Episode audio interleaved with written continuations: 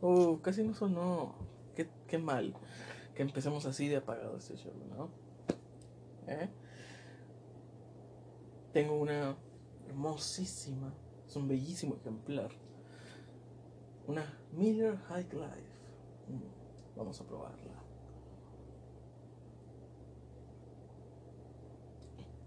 Ah, joder, está buenísima. Está buenísima. Bien. Demos pronto inicio a este show, ¿no? ¿No qué les parece? Démosle pronto inicio porque viene muy, muy cargado. Es todo un show. Y bueno, quiero comenzar diciendo, aclarando lo obvio, ¿no? Aclarando lo obvio, que no habrá música de fondo esta, vez. Hay sorpresas, es muy dinámico este show, muy dinámico. Quédese. Espero ya haya abierto su caguamita, haya abierto su paquetaxo, ya le haya pegado a su mujer, porque hay que sentarse a la mesa para escuchar este show de comedia. ¿eh? ¿Qué les parece? Principalmente quiero empezar con con algo que no estaba planeado, porque esto es joder, esto es improvisado, ¿no? Perdió el curso azul. Perdió el curso azul. Joder, ¿no? Es decir, wow, porque porque lo pienso y digo, joder, es es increíble, es, es increíble, porque porque si se lo ponen a ver, si ponen a pensar en todas las situaciones adversas, esto automáticamente quiere decir que algo está pasando, ¿no? Y lo que está pasando es que Rusia ya encontró la vacuna del coronavirus, así que ven, la- ven las coincidencias, ¿no? Ven, los puntos a trazar. el, el Cruz Azul va en, va en ascenso, va ganando, va hacia, va hacia la gloria, triunfa y el mundo se va al carajo, el mundo colapsa. Un coronavirus, una pandemia. Y el Cruz Azul triunfa. Pero bendito sea el creador o cualquier fuerza superior, porque ya volvieron a la normalidad las cosas. A la, normalidad entre comillas, ¿no? Porque ya perdió el Cruz Azul, ya después de seis meses de no golpear esposas, bueno, ni modo, mujeres tienen que aguantar haberse casado con un con un aficionado de la máquina, ¿no? y el mundo va recuperándose lentamente. la, la- la vacuna ya está aquí, ya está lista, fabricada por la bella Unión Soviética, ¿no? Y, y hay mucho flow, ¿no? Hay mucho flow, porque, porque muchos se suben al tren, ¿no? Se suben a ese tren de decir, oh, la Unión Soviética salvándonos de nuevo, ¿no? Y bueno, la Unión Soviética no salvó un carajo, ¿no? Pero subámonos al tren porque... Porque, ¿por qué no? Es decir, ¿por qué no? ¿No? Ah, Estoy poniéndome sabroso. Porque este. Hay que hidratar el alma, hay que hidratar el cuerpo. Cerveza clara. Está buenísima. Está fría. Fría como el corazón de mi crush. Fría, joder, pero. ¿No les parece que eso es delicioso también? Algo helado, algo frío, algo que te lastima, algo que te hace daño. Pero es bellísimo, es rico.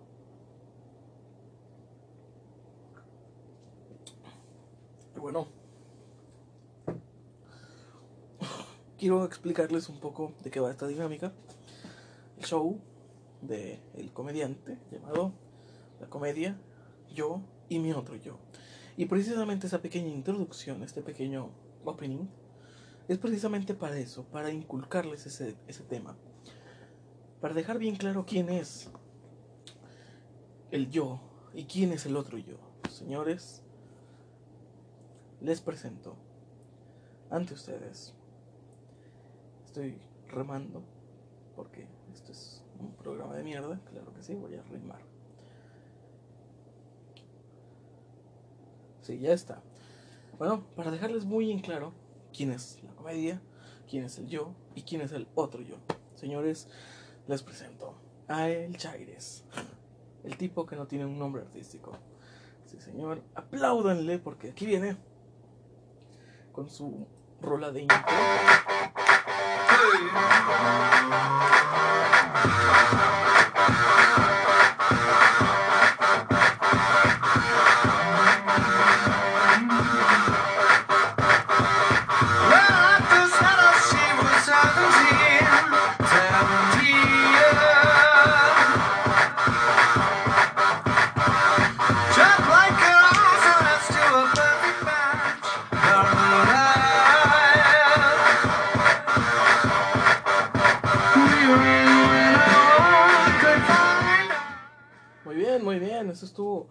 Esa fue una, una gran introducción, gracias, gracias por presentarme, claro que sí, el comediante sin nombre artístico, Chaires, simplemente. Gracias a Jacqueline Litt por su enorme y larga presentación. Hijo de puta, dijiste que iban a ser 15 minutos. Y no van ni 6 minutos, pero bueno. Un programa de mierda, señores. Aquí estoy. Sí, aquí estoy. Y déjenme decirles de qué va este show, ¿no? Esta temática tan enigmática y tan bonita, tan rica. Y déjenme oírlo, déjenme oírlo, señores, déjenme oírlo.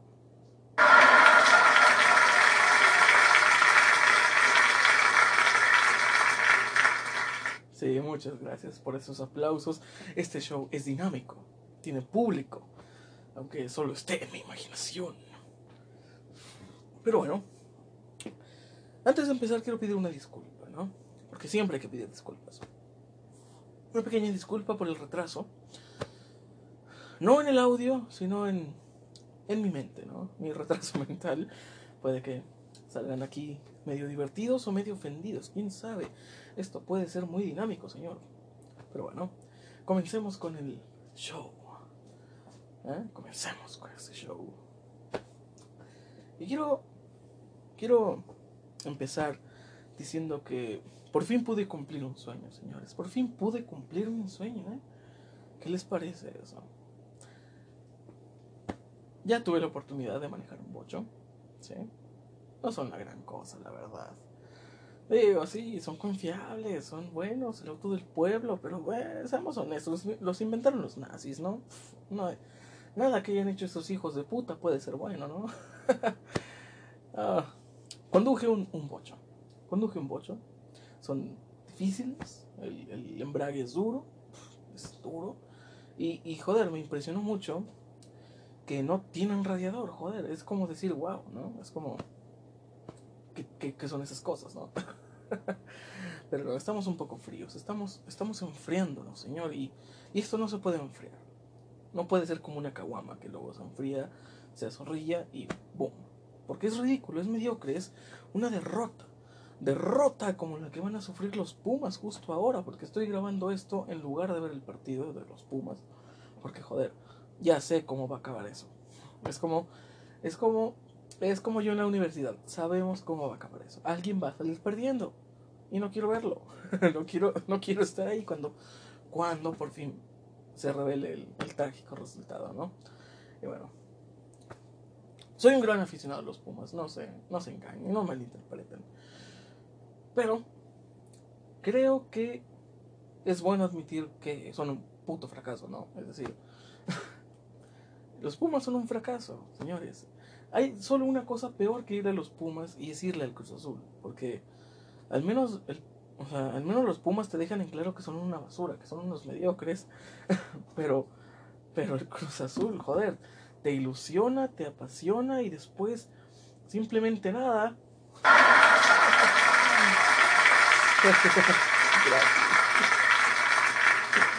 Está, está bueno. Es un show dinámico esto. Muy dinámico. Pero bueno, avanzando con la temática y todo esto, haciendo referencias al show pasado, porque el show pasado fue bueno, pero este tiene que ser mejor, señores, este tiene que ser mejor. Prometí dos horas y espero no ser como yo en una relación que, que termino, siempre en todo termino fracasando. Y, es divertido porque una compañera de trabajo, ah, porque conseguí empleo, señores ya no soy un fracaso. Soy un fracaso al 40, 50%, si acaso. Tengo empleo, señores. Y una chica en el trabajo dice, oye, qué triste, qué triste es toda tu puta vida, hombre, mejor cállate. Tus chistes, tus anécdotas son todas un, un revuelo de, de anécdotas estúpidas y tristes y joder, aléjate, me deprimes.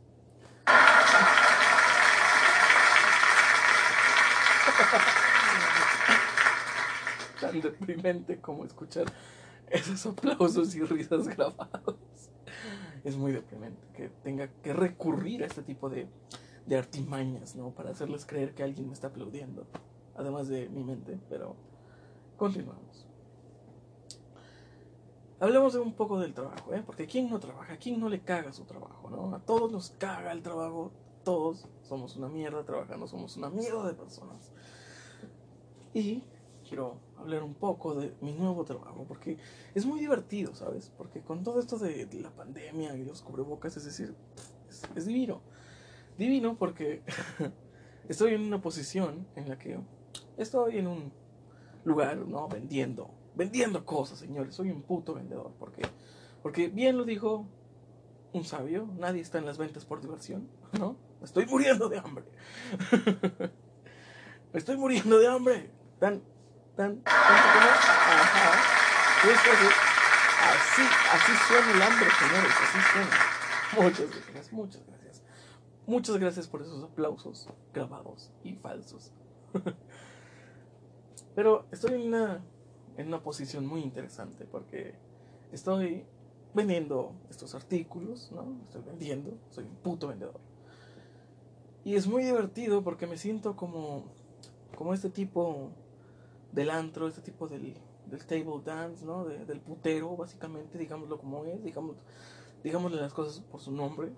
me siento como el, como el guardia de un putero, ¿no? Porque les tengo que decir a los clientes, lo puedes ver, pero no lo puedes tocar, carnal. Solo lo puedes ver. Solo lo puedes tocar. Gracias. Gracias. Gracias a mí mismo por haber descargado ese, ese, ese sonido. Esos 11 segundos de aplausos. Eso me encantan. Pero, pero bueno, a lo que nos atañe, ¿no? Estoy en este, en este lugar vendiendo, ¿no? Y les digo, puedes ver pero no tocar, ¿no? y es genial.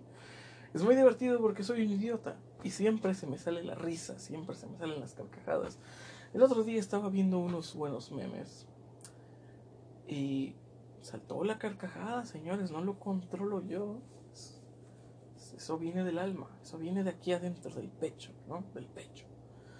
Yo solté la carcajada y espanté a una señora y la señora se fue y, y la chica con que le estaba teniendo con cara de, oye, hijo de puta, ahí va mi venta del día, hijo de puta, y le asustaste. Pero es divertido, es muy divertido porque me toca también estar de, de guardia en la puerta. Eso es fantástico. Eso es muy aburrido, pero tiene sus momentos. Tiene sus momentos porque me siento como este típico cadenero, ¿no? Porque hay una regla muy estúpida con todo esto del, de la pandemia, ¿no? Hay una regla muy estúpida que por alguna razón la gente adulta, los ancianos, ¿no? Los, ancianos y los, y los niños menores de 18 años, por alguna razón son más contagiosos o, el virus se activa en ellos después de las 11.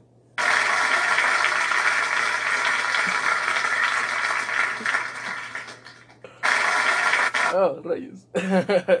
Espero que no notaran que son grabados. no, ya, en serio. Ah, estoy en la puerta y me encanta me encanta porque tengo este, este porte de un puto guardia, un puto guarura, ¿no? Y cuando veo a un puto anciano llegar es como que, oh sí, muy buenos días, señor. Pero cuando son las 11, con un puto minuto, me transformo en ese sujeto que te ve vestido raro, ¿no? De que te ve de arriba abajo con asco. Y cuando veo a un puto anciano le digo, aléjate, perra. No puedes pasar, mírate. Mírate, eres un anciano, no puedes pasar. Tú, chaval, míralo, quiere entrar este hijo de puta, eh, no puedes. No puedes porque eres contagioso.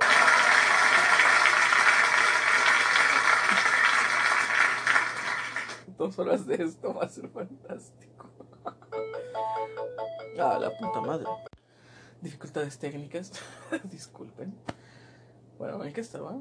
Sí, ya recordé la puta puerta, ¿no? Y estoy como este típico cadenero, hijo de puta, que, no te deja entrar.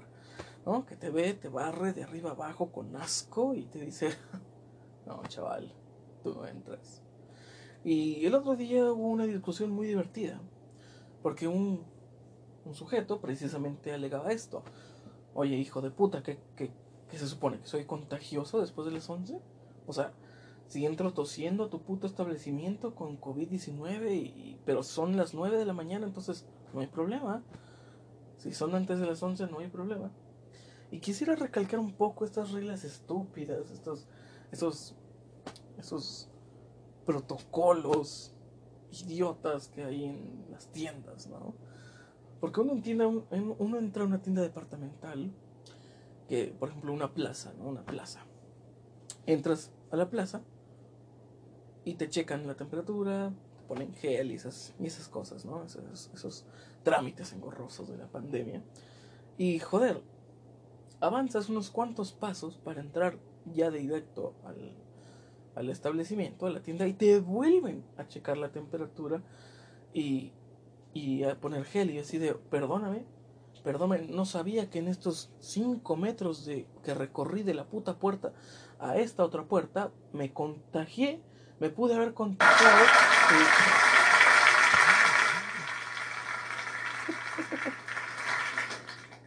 no sabía que, no sabía que, que en estos putos 5 segundos que avancé de la puerta a esta otra puerta, me, me, me contagié, ¿no? Me pude haber contagiado, joder, no lo sabía, perdóname. Y es muy divertido porque hay algo que se repite, ¿no? Hay algo que se repite mucho y es la sana distancia. La puta sana distancia. Se repite y se repite y se repite. Pero ¿no crees que hacer todo ese trámite engorroso y que la gente haga una puta fila, fila que no va a respetar la distancia, obviamente, porque la gente es estúpida? No sé si lo sabían, personas que hacen esos protocolos de sana distancia. No sé si lo sabían, pero la gente es idiota, la gente no va a guardar su distancia, la gente, gente es idiota y la gente solo...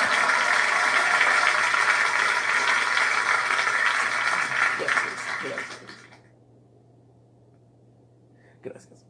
La gente es idiota y no, y no va a respetar estos, estos protocolos de seguridad, ¿no? Y van a simplemente pasarse o o van a estar pegados unos de otros. Y yo me pregunto, ¿quién fue el maldito genio que, que les dijo, sí, güey, mira, vas a limpiar los carritos de supermercado?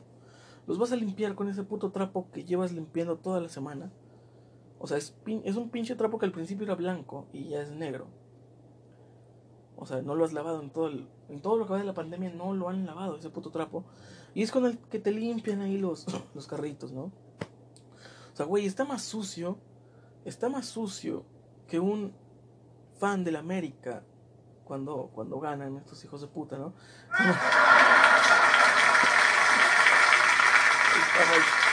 Está más, sucio. Gracias, gracias, gracias. Está más sucio que, que, el, que la entrepierna de la mamá de Checo, ¿no? O sea, es, es horrible. Ese trapo ya vio lo más atroz, lo más horrible. Ese trapo, créeme que lo último que tiene es coronavirus. Ese trapo tiene hasta sífilis.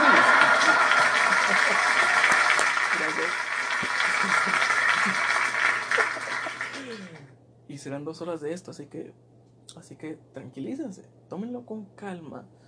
Vamos a hacerlo ameno, vamos a hacerlo tranquilo, hay que llevarlo con calma. Van 20 minutos apenas. Hay que, hay que tomar esto con ligereza, con tranquilidad, hombre. Hay que ser, hay que ser felices, ¿no? Hay que ser felices. El punto, el punto aquí es que con ese maldito trapo te limpian todo, ¿no?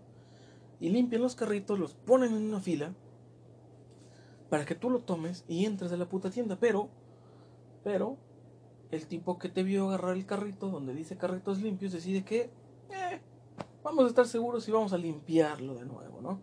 Y en todo ese trámite engorroso de hacer fila para entrar por la primera puerta, luego hacer fila para entrar por la segunda puerta. Y no suficiente con eso, hay que volver a ponerte gel, volver a, checarte la temperatura, volver, volver a, a apuntarte con esa alma fulgurante que es la pistola de rayos gamma que checa la temperatura y después limpiarte el carrito. ¿Sabes cuánto puto tiempo lleva ese proceso? Es decir, hay cosas que te hacen sentir que un minuto es muy largo, que un video se trabe, estar en una posición incómoda, estar en un show de comida de chaires, ¿no? Pero pero que te limpien el carrito y todo ese proceso es largo, es muy largo, señores, es es increíble. Es como intentar durar en el sexo un minuto.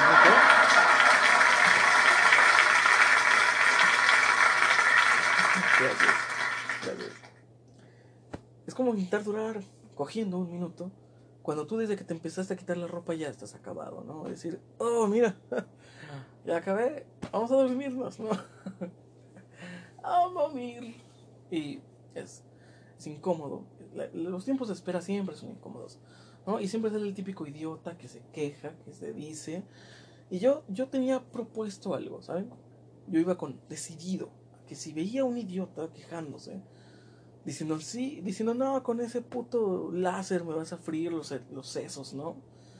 Y dije, güey, cuando vea a un hijo de puta hacer eso, voy a acercarme y voy a decirle, oye, no seas hijo de perra, no seas idiota, eso obviamente no te va a matar, eso es, eso no hace daño, la puta pistola de, de checar la temperatura no hace daño, ¿sí? No es la pistola de los hombres de negro para borrarte la mente. Yo iba decidido, ¿no? Siempre que voy a las tiendas, voy decidido. Voy decidido. Y un día se me cumplió, señores. Un día se me cumplió. Llegué al puto HB y había un tipo quejándose. había un tipo quejándose de lo engorroso que eran, que eran las filas, que era que te limpiaran el carrito dos veces, que te echaran gel dos veces. Estaba quejándose de lo engorroso que era todo eso y yo dije, joder, papi, es mi momento. Vamos a brillar. El problema, el problema fue que era un tipo adulto de unos dos metros que hace CrossFit y dije, ah, esos güeyes Sí, tiene razón, ¿no?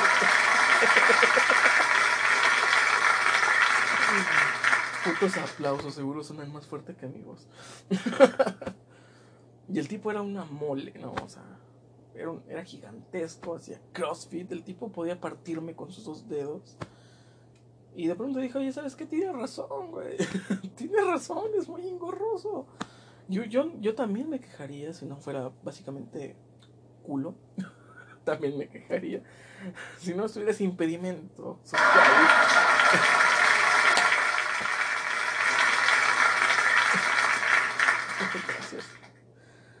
Si no estuviera ese pequeño impedimento, ¿no? De que yo mido 1,60, el 2, 2 metros, ¿no? Él pesa el doble que yo, pero en músculos y yo solo en grasa. Y uno sabe cuando, cuando mejor se queda callado, ¿no? Y dije, ok, Dios, pero es interesante, es tentador, pero no voy. gracias, pero no, gracias. Y me, me, limité solo a escuchar sus argumentos y, dije, güey, es razonable, es totalmente razonable. Solo piensa. Tú vas con prisa o puede que, ni, puede que ni siquiera tengas prisa, pero simplemente el hecho de esperar te molesta, ¿no? Y dije, este tipo está siendo razonable. Muy razonable. y bueno, me fui de ahí, ¿no? Intentando pensar que eso no había sucedido, de que, joder, joder, esto no pasó, ¿ok? y, y seguí mi camino, no hacia ninguna parte, porque casualmente ese es el camino del, de, de el tipo que no le importa, ¿no? El tipo que se aventura, el tipo que, que dice, sí, güey, a huevo, vamos a rifárnosla. Ese camino no va a ninguna parte y me encanta no ir a ninguna parte. Me encanta porque es más divertido siempre lo mantienes interesante, siempre está este, este esta ansia por decir que sigue, ¿no? ¿Qué sigue? ¿Otro show de comedia? Sí, otro show de comedia, vamos. Hagamos la maratón, señores. No puedo creer que apenas vayan 24 minutos. Es muy engorroso que solo vayan 24 minutos, ¿no? Ya aventé la mayoría de los chistes que traía preparados y solo van 24 minutos. Esto es una decepción. Pero continuemos, eso no va, eso no va a detenernos. Porque, como ya se habrán dado cuenta en este podcast, soy un tipo muy hábil para remar, cambiar de tema, desviar el tema, desviar la conversación, desviarlo todo. Y quizás desviemos esto hacia un tema más cultural. Pero vamos a darle otro trago a este Miller y vamos a ver qué pasa, ¿no? Vamos a ver qué pasa.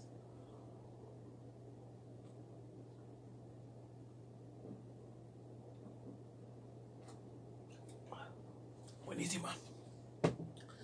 Buenísima. No me gusta beber mucho. No me gusta. Porque de pronto me entran unas ganas de abandonar a mis hijos. Y eso no es bueno. me entran unas ganas insaciables de golpear a mi mujer y, y prefiero no hacerlo, ¿sabes?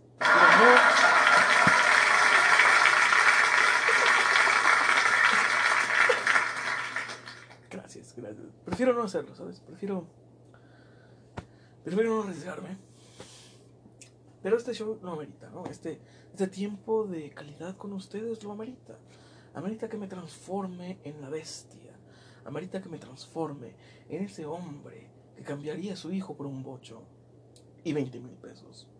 Porque, ¿saben? Me hacen falta justo ahora y digo, ah, quizás era razonable, ¿no? A veces lo pienso y digo, quizás este hijo de puta veía el futuro, ¿no? Quizás fue con una medium, con, con una vidente y le dijo, efectivamente, señor Saúl Chaires, su hijo no va a valer madre. Y ese bocho, ese motor hemisférico, enfriado por aire, naturalmente aspirado, con, con volante de madera, asientos de piel, joder. ¿Qué hace? ¿Qué ha hecho estos tres años que no ha abandonado a su hijo?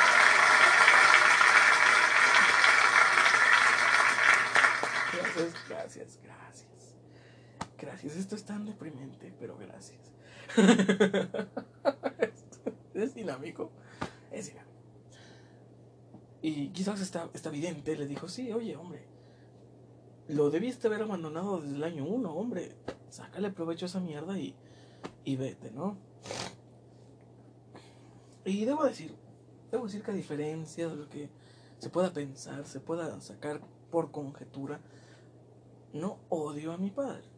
¿no? Eso creo que está bastante claro, ¿no? Está bastante explícito, está bastante claro. Y quizás no me crean, quizás no me crean, quizás, quizás seas de esos que, que no le creen a nadie, quizás es de esos, eres de esos incrédulos que dicen, no, no, no, no, no, no, ¿cómo que? ¿Cómo que qué? No. Y te entiendo, chamo, te entiendo, ¿por qué? Porque yo era de esos que le creían a todo el mundo, ¿no? Le creo a los malditos clientes cuando entran diciendo, no, no venimos juntos, yo no la conozco. Y salen agarradas de la mano o agarrados de la mano y digo, hijos de puta, si se conocían o estamos ante la mejor historia de amor del mundo.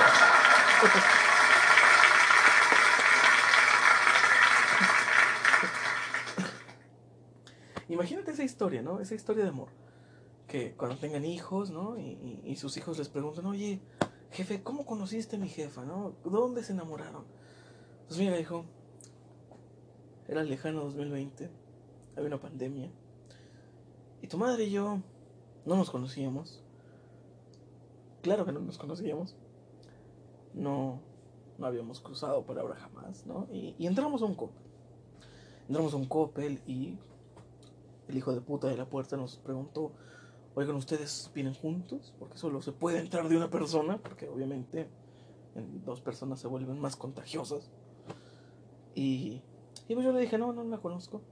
Pero, ¿qué le parece, señorita? Si, si nos conocemos aquí en, entre los zapatos, ¿no? Entre los celulares, nos vamos a conocer.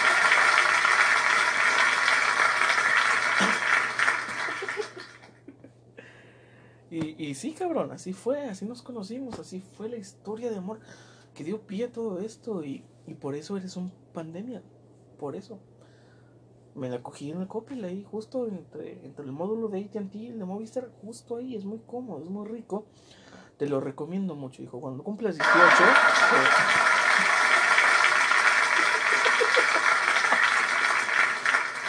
cuando, cuando cumplas 18 te voy a llevar un Coppel ¿no? Y cuando te preguntan, ustedes vienen juntos, ya sabes qué hacer, hijo, ya sabes qué hacer, ¿no? Es, es, es una como una historia fantástica de, de amor, ¿no? Amor en el Coppel, ¿no? Es fantástico, ¿no? Es fantástico, piénsalo, piénsalo. Y, y bueno, estábamos en lo del bocho, ¿no? Nos desviamos, pero está bien contenido extra, relleno, remar, eso me encanta. Y bueno, quizás esta medium, este, este evidente le dijo, sí, güey, sácale provecho a ese, ese hijo tuyo, güey, a huevo. Mira, igual y, igual y ya era como que de esperarse, ¿no? También, también como que mi jefa no lo vio, no podemos, o sea, yo a veces digo, el Chile no lo viste venir, o sea, el Chile, al Chile, no lo viste venir. Eras la séptima esposa, no lo viste venir.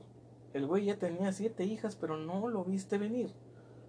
Que de pronto el güey, eh, iba a decir, ¿sabes qué? A la mierda, dame un bocho y 20 mil pesos, ¿no? Digo, el güey tenía un garaje lleno de bochos. Es decir, era fanático de los bochos. quizás, eh, quizás el tipo logró conseguir el bocho última edición y esos valen... los baguetos idiotas los venden en un preciazo que te cagas. y aquí vienen, aquí vienen, Aquí vienen de...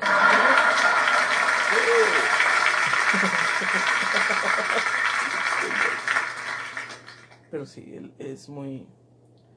Es muy típico, es muy triste, es muy. Siempre pasa, ¿no? Es decir, no puedes, no puedes decir que no lo viste venir, ¿no? Es, es, muy, es muy complicado eso de, las relaciones, de pronto se aman, de pronto ya no. Y, y, me impresiona y me desmotiva, ¿sabes? Porque, porque pues, pues yo tuve una novia, ¿no? Tuve una novia. Y, y fue fantástico, ¿no? Por los pocos meses que duró, ¿no? Y, y, fue fantástico porque, como ya dije, yo soy un sujeto que solía ser un sujeto que le creía a todo el mundo, ¿no? Me decían, no, güey, no venimos solos, ¿no? Yo les creo, ¿no?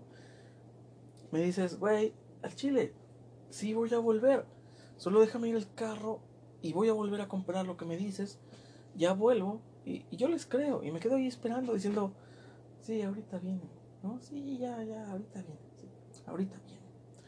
Aquí le tengo guardado su equipo, ¿no? Ahorita viene. y, es, y es muy triste ese, ese tipo de persona que, que le crees a todo el mundo, ¿no? Le crees a todos y, es, y todos se toman por tonto, ¿no? Y es muy triste, es muy triste. Pero dejé de ser esa persona gracias a esta, esta novia. Porque, porque yo le creía todo, ¿no? Yo le creía todo. Todo. Amor, hoy no puedo, yo le creí, ¿no? No, es que hoy me salieron los planes, me salió. Voy a tener otros asuntos y no puedo. Ah, ok, yo te creo. ¿No? no, no me dejes en mi casa, déjame en, otra, en otro lugar, pero que voy a hacer unos pendientes, ¿no? Yo le creía, ¿no? Yo le creía, le creía todo. Y un día le creí, fue lo último que le creí, de hecho. Porque ella me dijo, no, hombre, es mi amigo el gay, no te preocupes tómatelo con calma. Yo decía, sí, es el. Está mamado, más guapo que yo. Se ve que el tipo se ejercita, ¿no? El tipo tiene ahí una. Tiene ahí algo, ¿no? tiene algo escondido ahí, ¿no? Eh, y yo le creí. Yo le creí. Y. Y de pronto, a las cuantas semanas, me, me dice, oye, no es lo mismo. Alguien ha llenado ese vacío que tú no has podido llenar. Y dije, ah, ese era el problema, ¿eh? Ese era el problema. Y...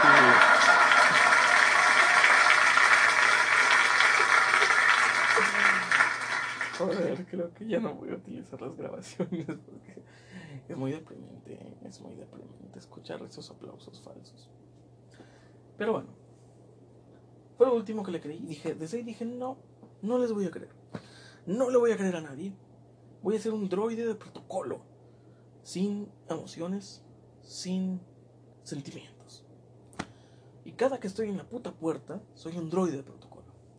Y, y si me dicen, no, no venimos juntos, bueno, pues después de cada persona tiene que haber un lapso de tiempo para que otra entre. Así que pase, señor, pase. Vamos, pase. Haga sus cosas y cuando usted salga, la otra persona puede entrar. Y me, y me, y me increpan, me dicen, oye, ¿cómo es posible? ¿Cómo esto? ¿Cómo el otro? Yo les digo, bueno, señor, ponga su puta tienda y usted, usted pone las reglas, ¿no? Usted dice quién entra, quién no entra.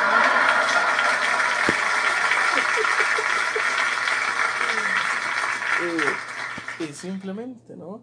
Ponga su puta tienda, ponga su puto establecimiento y usted ponga las reglas, ¿no? Y, obviamente se van enojados. Pero yo digo, no le vuelvo a creer a nadie. A nadie. Y me funcionó.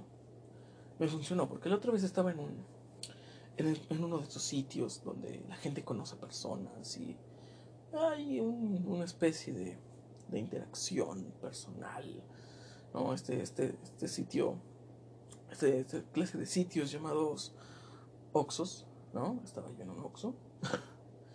y, y bueno, había una persona atrás de mí, una, una chica, más alta que yo, más robusta que yo, se veía rara, tenía un toque ahí raro, ¿no? Y, Y luego, luego, luego notas cuando pues tienen una voz diferente, una voz más... Dices, güey, tu pinche voz es más varonil que la mía, no mames, ¿no? y esta chica me dijo, oye, oye, traigo prisa, ¿no? No me dejarás pasar antes que tú, porque, soy mujer y, y, tengo privilegios por ser mujer, ¿no? Yo lo vi y dije, no, ni en pedos, ni en pedos tú tienes prisa. Y solamente me quieres ver la cara. Y dije, no, no, no te dejo pasar. Es mi puto derecho no dejarte pasar. No dejarte pasar, es mi puto derecho. ¿Sí? Luego me van a gloriar y terminé de hacer mi recarga de 20 varos, ¿no? terminé de hacer mi recarga y de 20 varos del Telcel. Y...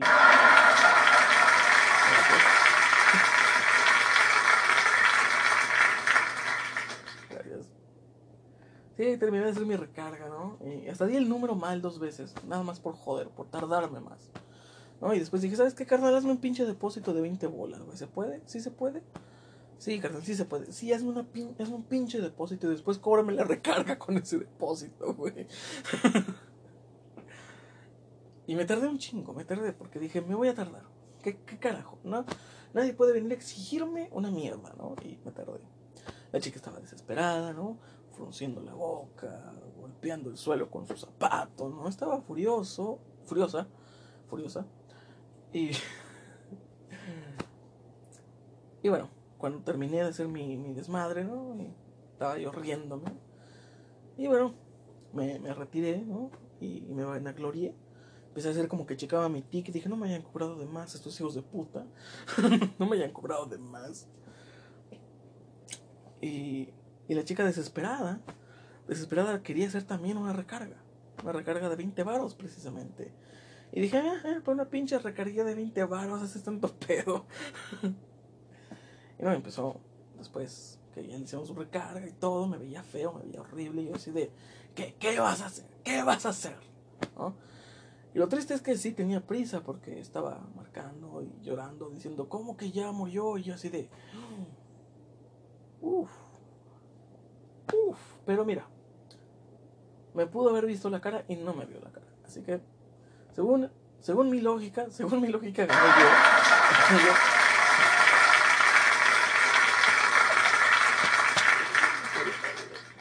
Sí, según, según mi, mi lógica, según mi, mi retorcido cerebro, gané yo. Y me fui de ahí como un campeón. Dije, mira, me vale madre, me voy, ¿no? Me voy. y, es, es muy divertido ya no creerle a la gente. Ya no creerle, ya no creer que van a volver después de ir, ir por su dinero, su auto, que no te preocupes por el amigo gay, que, que oye, pues, ah, pues ya no es lo mismo, ya no les creo una mierda a nadie. Y es muy divertido porque así te deslindas de muchos, de muchos rencores o de muchas cosas, ¿no? Por ejemplo, yo sigo mucho a Franco Escamilla. Lo sigo. Todos los programas que hace los sigo, los veo en vivo. Tuiteo el puto hashtag, ¿no? ayudo a que sea tendencia esa mierda, ¿no? O ayudo a que sea tendencia los putos hashtags, ¿no? del señor Franco. Y jamás lee mis putos tweets. Jamás los lee. Y dije, ok, ok, ok, hijo de puta, no los vas a, no vales a leer mis tweets, ok. Y podría ser un resentido de mierda. O podría tomármelo con humor y decir, oye, pues quizás mis tweets no son tan buenos para el estándar de este hijo de puta. Bueno, quizás no son tan buenos. Quizás no soy tan bueno. Pero una vez sí leí mis tweets. Leí un tweet, de hecho. Y fue una foto que le, que le etiqueté. Y el muy hijo de puta no dijo mi Twitter. Y dije, ah, mira. Ah, mira. Y nuevamente dije, puedo ser un resentido de mierda o tomármelo con humor. Y dije, hay que tomárnoslo con hijo de puta si le guarda rencor. no, en serio, no. Mira, no se puede guardar rencor a una persona famosa, ¿no? Porque no te hizo nada. Y, y, es bastante estúpido la gente que le tiene rencor a gente famosa. ¿No creen? ¿No creen que es estúpido? La gente que le tiene rencor a gente famosa. Es muy estúpido. Porque, porque dices, güey, esa persona ni te hace en el mundo. no siente tu mala vibra y si la llegara a sentir simplemente te va a ignorar. Simplemente te va a ignorar. Y, y ahí va a ser el fin de todo, ¿no?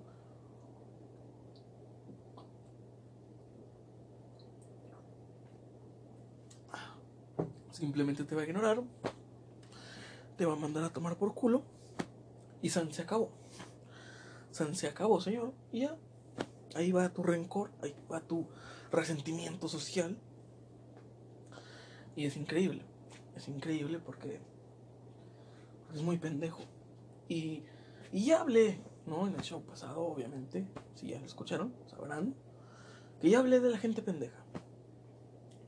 Ya hablé de la gente pendeja, pero quisiera abordar un tercer tipo de gente pendeja, ¿no? Esa, esa gente pendeja que no, que no da risa, pero que tampoco son como los pendejos con poder. Esa gente pendeja que da pena ajena, ¿saben? Esa gente pendeja que, que dices, ¡ay, otra vez este pendejo, güey! ¿No?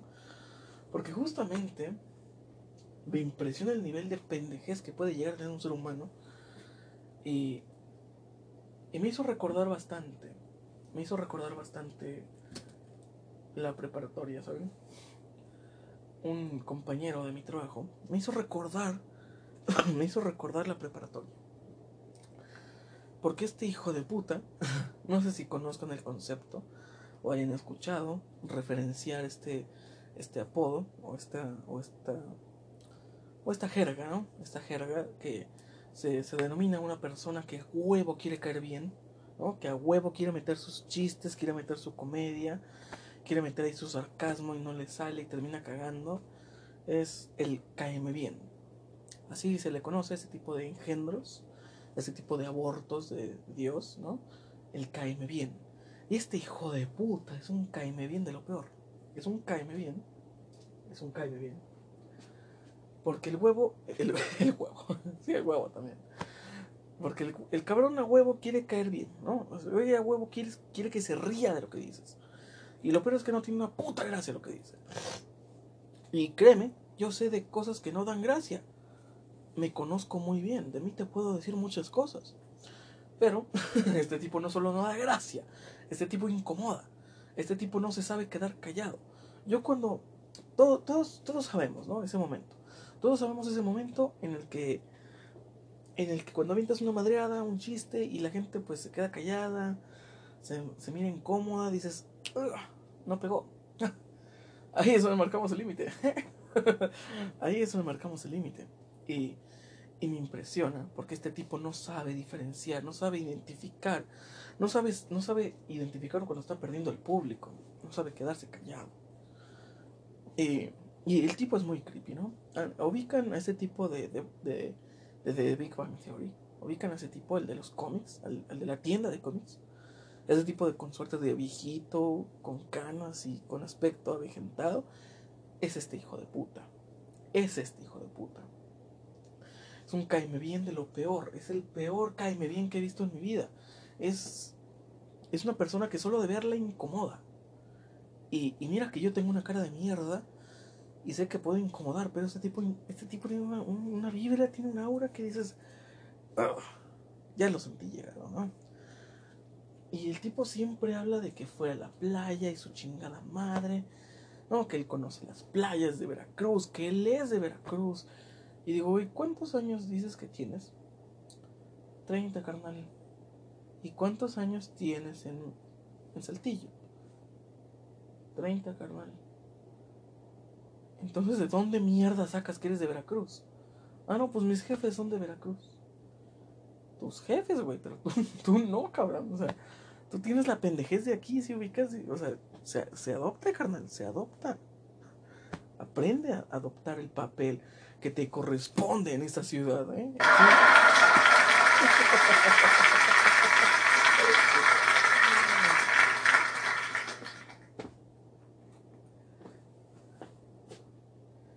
Aprende a, aceptar el rol que te toca en esa ciudad. Eres un pendejo. No eres de Veracruz, ¿no? Yo sé identificar a una persona de Veracruz. Joder, yo conozco gente de allá. Claro que sí. Soy multiculturalista, señor. Y yo sé que Y yo sé que estos tipos, cuando hablan, principalmente no se les entiende nada. principalmente. y parece que te la están haciendo de pedo. Así que tú no eres de Veracruz, pendejo, cállate. ¿Sí? Tú no eres de Veracruz. Cállate. Cállate. Pero el tipo siempre se llena diciendo que fue a la playa y que fue a la playa. Y siempre cuenta la misma puta historia. Pero como que te cuenta cinco minutos de, de sus dos días en la playa. ¿No? Y son el, el, el múltiplo de historias que tiene. Te cuenta de que, ah, sí, fui a la playa y me compré un refresco. Y después dice, sí, fui a la playa y me asolía. Y después dice, sí, fui a la playa y se me llenaron los calzones de tierra, ¿no? De arena. Y siempre te cuenta eso como que entre sus cinco minutos de aventura en Veracruz, ¿no? y nunca para, nunca para, nunca para. Y yo lo ignoro, señor, yo lo, yo lo ignoro porque no quiero ser cruel, porque, porque no soy cruel, no soy una persona cruel, no soy una persona cruel. Y, yo simplemente lo ignoro, no le quiero decir, hijo de puta, cállate. Porque sé que puede deprimirlo, sé que se puede suicidar. Y no quiero que me echen la culpa de eso, joder. no quiero que me digan, oye, por ti se suicidó. Ah, sí, yo le puse la pistola en la mano, eh. Puede que sí.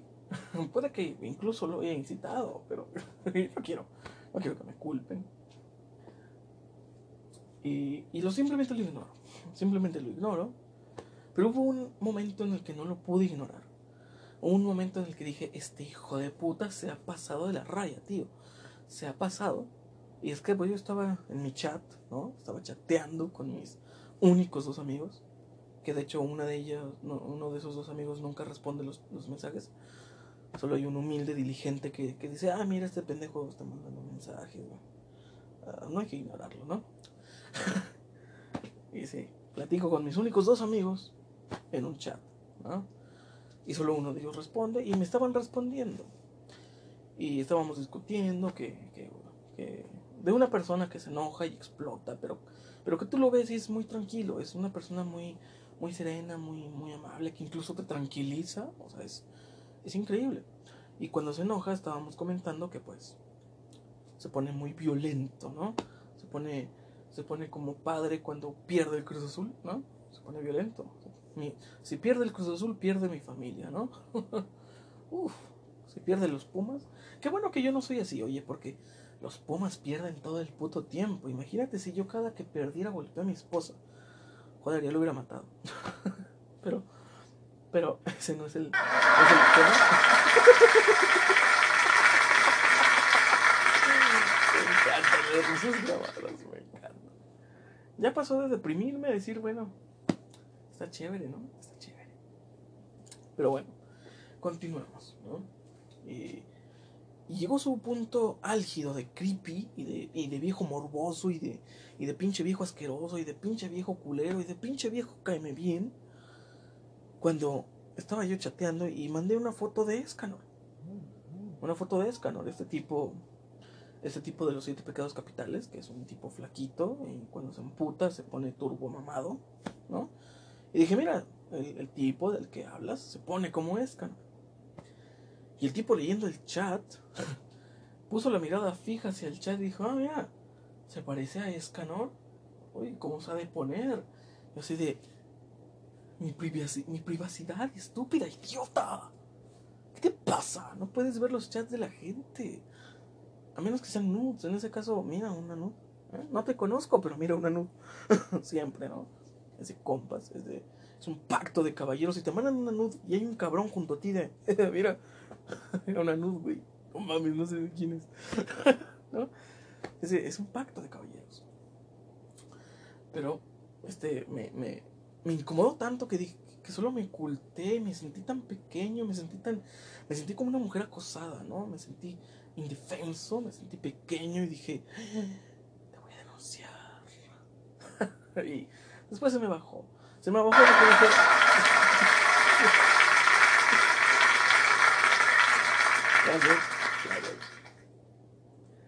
Se me bajó porque dije, mira, mira la pinta que traigo, hombre. ¿De verdad traigo la pinta de alguien que sería acosado? Voy a ir al tribunal y ¿qué, qué voy a decir? ¿Qué voy a decir? ¿Me, ¿Me, acosaron, señor juez? ¿Me acosaron? ¿Fui acosado? ¿Fui víctima? No me van a creer una mierda. No me van a creer una mierda. Van a decir, mira, un tipo gordo, bajito, con una barba de mierda para esconder su papada, obviamente a ti no te acosan, hijo, lárgate. seguramente este, este juez sería una de esas personas que dice, no le vuelvo a creer a nadie en mi vida, Y, sería, sería la hostia, ¿no? Pero, pero sí, y me incomodó tanto, me dejó tanto de, oh, qué asco con esta persona, Y, y el tipo continuaba, ¿no? Hacía, hacía sus bromas, era de estas personas que quieren ser sarcásticas, pero sus comentarios se sienten como si te la estuvieran haciendo de pedo. Y son de esas personas que de repente te están hablando y se quieren reír contigo y tú de, ja, ah, vete, no, me, me, me acosas, vete. y, y entonces así de, ya que se vaya este hijo de puta. Y el tipo aventando sus chistes, ¿no? Aventando sus bromas que no dan risa. Y es de esas personas que, quieren aventar sus chistes, quieren caerte bien, pero de pronto te le están haciendo de pedo por algo que no tiene nada que ver. O sea, por algo que no, que no tiene lugar. Que no tiene lugar porque es muy gracioso porque el domingo, el domingo vamos solo seis horas, ¿no? Vamos seis horas a trabajar, es lindo, es rico ir seis horas a trabajar los domingos, porque sales temprano, te da tiempo de llegar, hacerte un puño y dormirte a gusto o ir a hacer cualquier otra cosa que la pandemia te diga, ah, lo puedes hacer, ¿no? Hay que ir y pedirle permiso a la pandemia, ¿no? Primero a la mujer y luego a la pandemia. Y así ambos dicen que no, pues puño y a dormir, ¿no? y, y el tipo estaba reclamando que solo íbamos a ir a comer media hora. Y yo dije, güey, pues seis horas de trabajo equivalen a media hora de comida, güey. Y el tipo alegaba y alegaba diciendo, es que yo la semana pasada, güey, me fui una hora a comer. Y decía de, pues la semana pasada incurriste en una falta porque no te debes ir una hora a comer. El hecho de que te haya, de que te haya valido verga la semana pasada no quiere decir que esté bien, que te valga verga hoy, ¿no? O sea, si captas que la ley del trabajo solamente te ampara media hora de comer, ¿sí sabes, no? ¿Se sabe? Y si, te pones pendejo igual y no vas, ¿no? si te pones pendejo igual y el gerente dice, no, no vas a comer. ¿Y, qué vas a hacer, perra? ¿Qué vas a hacer? ¿Ir a conciliación arbitraje?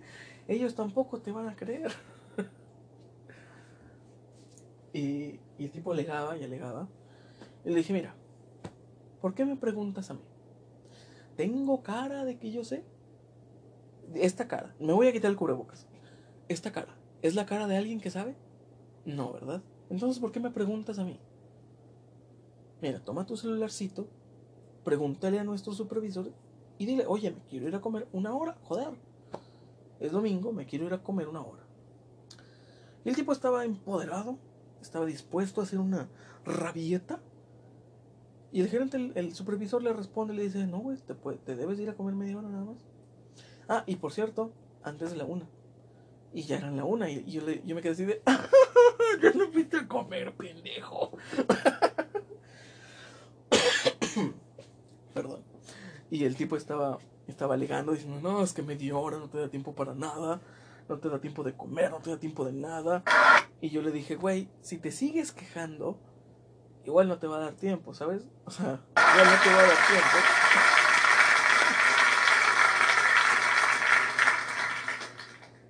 ¿Se fijan la forma tan arbitraria en la que estoy poniendo las risas grabadas? es decir, ese, ese chiste ni siquiera dio risa. y puse risas grabadas, ¿no? Joder, es mi programa. Y bueno, el tipo se le borró la sonrisa, se le borró el empoderamiento cuando le dijeron eso. Y yo dije, pues bueno, si ya dos figuras de autoridad en este puto establecimiento te han dicho que no te puedes ir a comer una hora ¿Por qué sigues alegando? No, es que debemos comer una hora, yo quiero comer una hora. Pues mira, ¿sabes qué puedes hacer para sí comer una hora? ¿Sí? ¿Sí? ¿Sabes qué puedes hacer? ¿Eh? Callarte el puto hocico, hacer como que no existes y que de pronto todos logren olvidar tu presencia y después te vas una hora. ¿Y sabes cómo puedes lograr eso que, que la gente perciba que no existes? Callándote. Esa puta historia de la playa ya no la cuentes. Esa mierda de que eres de Veracruz ya no la cuentes. ¿Sí? Porque el tipo siempre quiere llegar llamando la atención. El otro día llegó con su teléfono con lo de Back in Black de, de, de ACDC, ¿no? Llegó con su teléfono, con la música madres, ¿no? Y lo más cagado, traía audífonos puestos. Yo dije, este hijo de puta o no sabe que ya se le acabó la pila a sus audífonos, o es un tremendo hijo de puta que quiere llegar diciendo, mírenme, ya llegué, ya llegué, hijo. Míreme, rockerito, soy, soy rockero, ¿no? Y me impresionó mucho. Y me impresionó mucho porque, porque dije, wow, este tipo es un mamador de lo peor. Eso, este hijo de puta cumple toda la plantilla, ¿sabes? Es mamador, es un caeme bien, es un puto lioso de mierda, es un güey que se quiere estar peleando por todo y hacerla de pedo por todo. O sea, es un, es un metiche, es un mentiroso, es un antipático. Este hijo de puta cumple toda la plantilla para caer mal. ¿Sabes? O sea, yo solo cumplo la parte de ser, de, no ser gracioso y ser cagapalos a veces y, ya. cumplo dos puntos de la plantilla, no lo cumplo a toda. No mames, no soy tan eficiente. y ese tipo llegó con su, con su canción y con sus audífonos puestos. Y llegó diciéndome, se me acabó la pila de los audífonos. Y así de, ¿no te pareció razonable quitar la música? No sé, no sé si te ocurrió que se le puede poner pausa a esa mierda. Que le podías poner pausa a tu porquería, ¿no? Porque estás incomodando a la gente, ¿no? Tu puto celular tiene una bocina muy potente, parece un celular de reggaetonero. Es, es muy potente esa bocina, ¿no? Porque claramente es un Motorola, toda la gente jodida y que presume de las buenas bocinas de Motorola, obviamente atrae un Motorola, ¿no? Y dije, eres pendejo y aparte eres naco. A huevo, ¿no? Otros dos puntos al plantilla. Y el tipo empezó a decirme, ¿ya has escuchado esta canción? Es muy buena. Y así de, sí, ya la he escuchado porque es una puta canción que tiene casi 20 años. Claro que ya la escuché, hijo de puta. Sí sabes quiénes tocan esa canción, ¿no? La puta, la puta banda más longeva del mundo. Ellos cantan esa canción. No estás descubriendo el puto hilo negro de las canciones. Y se lo dije de una forma más sutil. Le dije, sí, ya la he escuchado, es una banda pues muy famosa. Todo el mundo ha escuchado esa canción. Y él me dijo, ¿en serio? Pero es el soundtrack de Umbrella Academic. Yo me retiré los lentes, miré a la cámara imaginaria y me sentí como Malcolm y diciendo, esa es la razón. Esa es la razón por la cual estoy a favor del aborto. Joder, esta es la razón por la cual estoy a favor.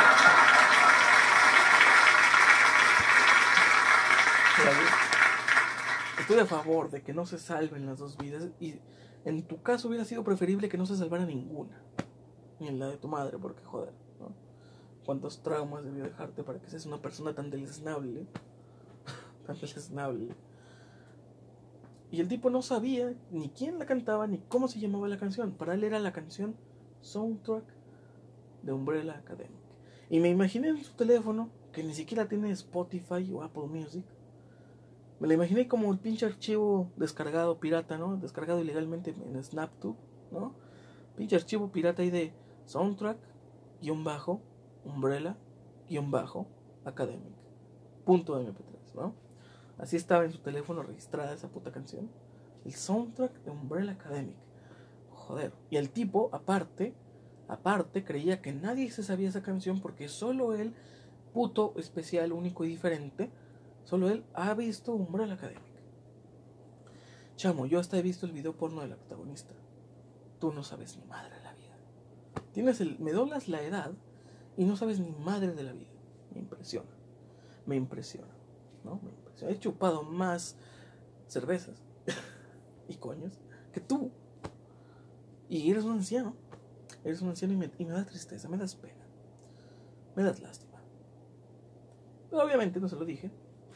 Me, me limité educadamente a decirle, vete a la verga. y me retiré, me volteé. Y el tipo siguió escuchando su música, Hasta que, hasta que alguien incómodo le dijo, oye, sigue, pagas tu chingadera. Y el tipo la apagó y dije, ah, mira, sea que hay que tener huevos, ¿no? Nada más. Nada más. hay que tener huevos si este güey se calla. Mm, mira, me lo hubieras dicho antes. me lo hubieras dicho antes. Y bueno. Una más a la historia, ¿no? De este hijo de puta, porque el otro, la otra vez, me aplicó una de sus frases favoritas que el tipo, el tipo no puede dejar de decir esta frase, ¿sabes? Es como, es como las típicas personas que me cagan, que dicen, si te encargo, me caga esas, me cagan esas personas. Si te voy a encargar, joven, sí le voy a encargar, joven, que, ponga su mochila aquí en el, en boca, ¿no? Sí le voy a encargar, joven, que, es esta droga. Me caga la pinche gente que dice, sí te, sí te voy a encargar. O sea, es lo más naco, lo más horrible, o sea, lo más estresante que alguien te diga, sí te voy a encargar, carnal. No me encargas nada, pendejo. No soy tu puto mandadero para que me estés encargando cosas, güey. Pídemelo, por favor.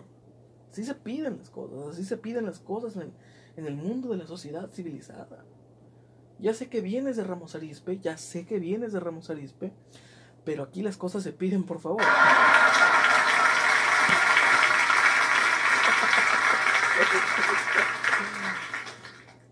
Ya, sé, ya sé que vienes de Veracruz, pero aquí las cosas se piden de favor, ¿no? Puto sureño, ¿no? Y saben, tengo el derecho de decir puto sureño.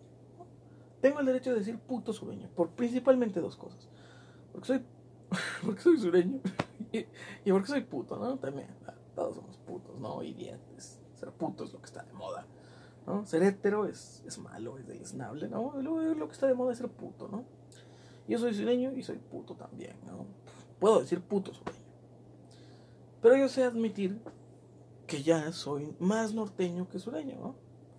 Me gusta más el norte. Me gusta más el norte porque porque si te subes a la combi, pues no no te asaltan principalmente. Si, si andas por la calle, ¿no? No te asaltan principalmente, por eso me gusta más el norte. Lo que no me gusta del norte es que si bien no te asaltan, no, no te asaltan, pero de pronto te tienes que agachar porque, oh, balacera, balacera. No puede salir un, un, carro tronando el escape fuerte porque ya dices, oh, balacera. ¿No? O sea, estamos traumados aquí en el norte. Y bueno, no es como que en el sur, ¿no? Es como que son muy pacíficos esos hijos de puta, ¿no? Si bien ellos no usan armas, pero sí usan palos y antorchas y pues es más traumatizante. Es más traumatizante ese, ese escenario.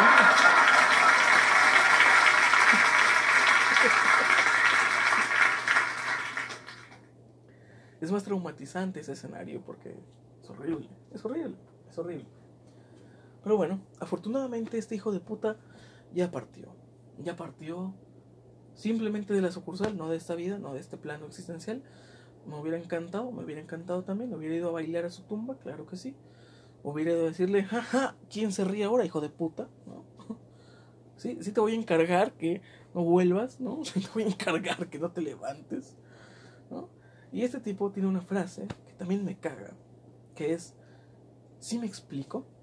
Joder, joder, me entra una puta gastritis horrible cuando, cuando este hijo de puta dice, ¿sí me explico? O sea, te dice cualquier pendejada de, hoy es lunes. ¿Sí me explico? Joder, no dijiste nada que se pudiera explicar. No, has dicho nada. No has dicho nada que sea difícil de entender, que sea difícil de comprender. De hecho, lo que se me hace difícil de comprender es por qué, si ya todo el mundo te dejamos en claro que nos cagas, lo que no entiendo es por qué sigues queriendo caernos bien.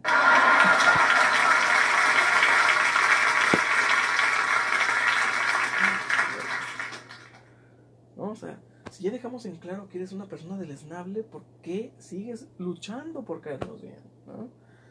y me impresiona mucho. Y esa frase de él me, me caga. Todo él me caga, ¿no? Me caga. Y, y, me caga y me impresiona a la vez. Porque digo, jamás en mis cortos 24 años de existencia en este plano, jamás había conocido a una persona así, así de caerme bien, así de deleznable. Nunca, nunca en la vida había conocido personas así. Y vivo en Saltillo, así que eso es bastante decir. Eso es bastante decir.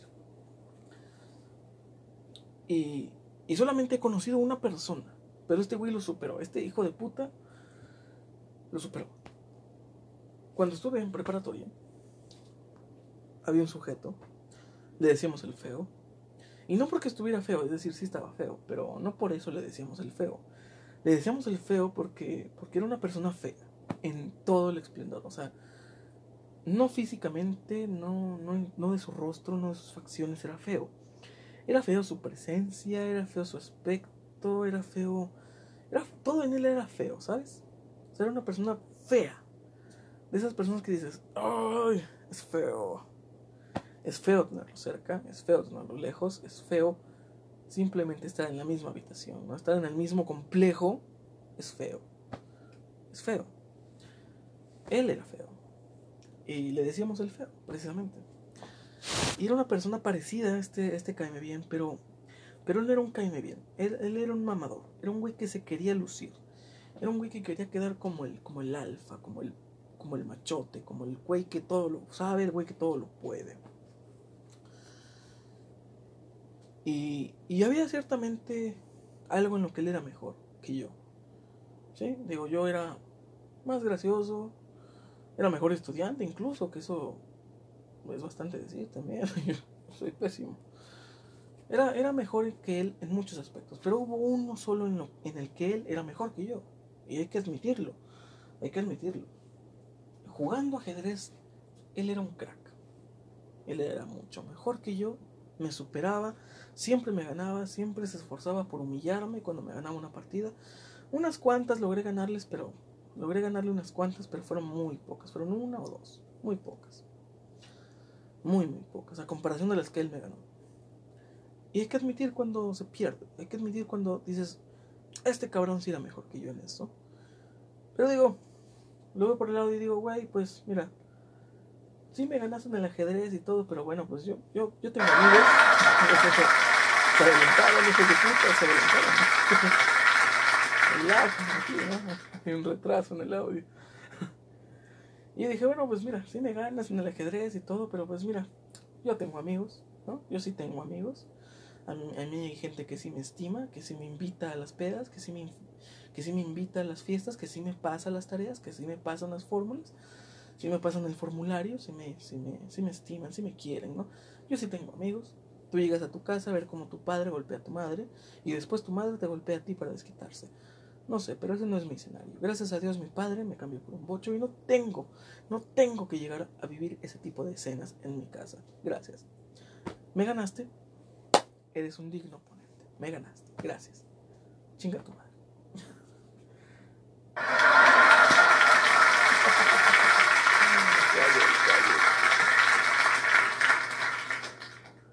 Y bueno, se comparan, se parecen en muchos aspectos, pero bueno, este, este güey era un alfa, ¿no? Quería sentirse el alfa. Era un, un, un, tipo muy escuálido, a pesar de que era más alto que yo, era, una, era la persona más débil físicamente que he visto, que he conocido en mi vida. Porque un día este güey llegó diciendo que sabía de luchas, que sabía luchar, de lucha libre, ¿no? Que se sabía los movimientos, ¿no? Y yo así de, güey, ver la W en las noches, los lunes, no te hace experto en lucha libre, sí sabes, ¿no? Si sabes que esos güeyes se entrenan durante años, ¿no? Si sabes, ¿no? Quiero pensar que sí sabes. El güey dijo, no, mira, te puedo, te puedo cargar y tirar al suelo muy fácil, porque sé la técnica. Y dije, bueno, si, con eso te callas, güey, si con eso te callas, y de paso tengo la oportunidad de humillarte, pues, me, me, me basta. Ah, dale. Tipo me abrazó muy homosexualmente por la cintura. y hizo el esfuerzo más grande de su vida, ¿no? Se puso rojo, sudó. Yo puedo jurar que se le salió un pedo, soplado, pero se le salió un pedo. Intentando cargarme. Yo así de, güey, soy un chico de 17 años que pesa 80 kilos. ¿En serio quieres... ¿En serio quieres probar? ¿en serio quieres lesionarte? ¿Lesionarte gratis? Güey, no, mis piernas no pueden levantarme a mí. ¿Qué te hace pensar que tú sí me vas a poder levantar? Y el tipo lo intentó. Se lastimó. Se puso rojo, sudó, se puso intenso. Y no me moví ni un centímetro. Y yo le dije, ya ves, güey, no puedes con mi existencia. No puedes, no puedes y no podrás. ¿Te digo, te digo por qué? Porque soy más verga que tú. No, el güey se cagó.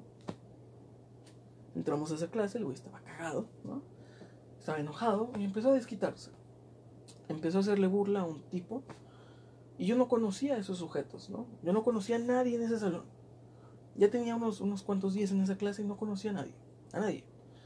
Pero ese tipo empezó a hacerle, empezó a cargarle carrilla a un tipo que estaba delante de nosotros, adelante de mí, como dos asientos adelante de mí, dos butacas adelante de mí. Y estaba haciéndole burla, estaba burlándose. Y después el tipo de lado de ese otro tipo se empieza a burlar de, de este tipo feo, se empieza a burlar de él, le empieza a decir cosas. Luego un tercer sujeto se une y lo empieza a madrear, ¿no? Le empieza a decir cosas burlándose también. Y después fue mágico, porque se unió una cuarta persona a la fiesta. Y después una quinta, después una sexta. Y después dije, ¿les queda un cupo más? ¿Les queda un asiento más? ¿Eh? Y me metí también, me metí al, al bombardeo de mierda que era ese, que era ese escenario. Y el tipo me dio un poco de tristeza y al final dije, pinche joto. Porque terminó llorando. terminó llorando, se le salió una lágrima. Y dije, ah, mira qué pinche puto me saliste, ¿no? No andas muy, muy mamón, ¿no? No venías muy león. No venías muy león. y el tipo ya se secó su lagrimita, ¿no? Se terminó de limpiar la mierda del, del ano, ¿no? Terminó la clase, ¿no? Después de, unos, después de unos minutos terminó la clase. Y saliendo, yo veo por la puerta, ¿no? Y el tipo me toma del, cuello de la camisa y me, avienta contra la pared. Y me dice, ¿quieres, ¿quieres que te madrí? Y así de, hey, seamos honestos. No puedes. Así que, dude, ¿cuál es el, cuál es el tema aquí, no? ¿Cuál es tu problema? Y el tipo me dijo, tú eres mi problema. Tú andas de pasadito de verga conmigo y te voy a chingar. Y yo así de, dude, no pudiste cargarme ahí dentro. O sea, ¿qué te hace pensar que hay pelea aquí, no? Y yo le dije, güey, es, ley de barrio. Es ley de barrio. Si te llevas, te aguantas. Es ley de barrio. Y el tipo estaba cagado, estaba enojado. Y, y al final fue lindo porque, porque ese tipo, ese feo, hizo una unión entre, entre muchas personas, entre unas cuantas personas de esa clase. Y esas personas se volvieron de mis mejores amigos en la preparatoria. ¿Por qué? Por un hijo de puta que se intentó hacer el alfa y lo, y lo chingamos entre todos, ¿no? Y es mágico cuando una persona nefasta logra unir en comunión y en amistad eterna a un grupo de personas, ¿no? Ya sea un asaltante en una combi, me imagino que esos güeyes ya se reúnen, ¿no? Cada fin de semana de... ¿Te acuerdas los buenos putazos que le metimos a ese güey? Y va a ser una historia toda la vida que jamás les va a aburrir. Jamás les va a aburrir recordar cómo le pusieron en su madre al güey de la combi. Jamás los va a aburrir, ¿no? Y, y yo, me, yo me imagino... Yo me imagino el terror que debe tener esa persona, ¿no? El güey de la combi. El terror que debe tener de volverse a subir una combi, ¿no? Es como que el güey ya se rehabilitó, ya dejó las drogas y ya, se, ya cree en Cristo y todo el pedo, ¿no? Y el güey está ahí esperando su combi, ¿no? Y, cuando sube, le entran los flashbacks, ¿no? Le entran esos, esos flashbacks de terror, ¿no? Esos traumas de, oh, no, no me pegan. Y todos en la combi, ¿de qué? ¿Qué? No, que se cobra uno, jefe. qué traumas, güey, qué traumas. Qué traumas. Pero es bellísimo cuando alguien une así, en amistad, a un grupo de personas con el único fin de burlarse de esa persona. Y yo digo, mi hermano, te respeto. Te sacrificaste por la banda. ¿No? Te sacrificaste por la banda, güey. Porque uniste en amistad a, un grupo de personas que, que su anécdota más chingona va a ser el día en el que te madrearon hasta que lloraste. Qué, qué genial, ¿no? Qué genial. Y este tipo de Veracruz, ¿no? Que, de Veracruz no tienen nada, el pendejo, ¿no? Los pendejos sí lo tienen de Veracruz, pero pendejos somos todos, así que no es, no es de un solo lugar. y recordé mucho mis tiempos de preparatoria en esa escena, porque todos nos empezamos a burlar de él. Todos empezamos a decir, güey, el vato a mí también me caga, va. Yo pensé que era el único que notó que este, era, que este hijo de puta era un caime bien de lo peor. Y todo así de, no, no, no, mi hermano, yo también. Me caga. Y, y sabes, lo, ¿sabes lo bonito que es?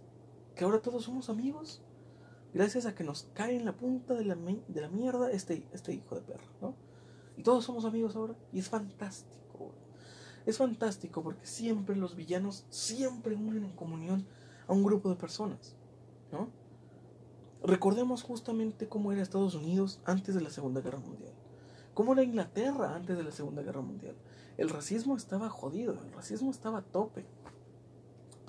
En, en, Inglaterra, en Europa en general y en Estados Unidos el racismo estaba muy marcado.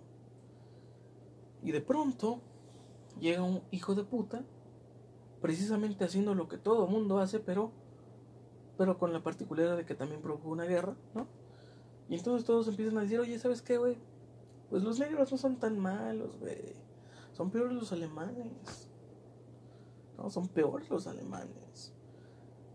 Y, yo veía a mis, a mis amigos en ese salón de clases yo así de, güey, mira, pues esta gente no es tan culera, ¿no? No es tan, no es tan, son chidos, ¿no? Y ese hijo de puta es peor.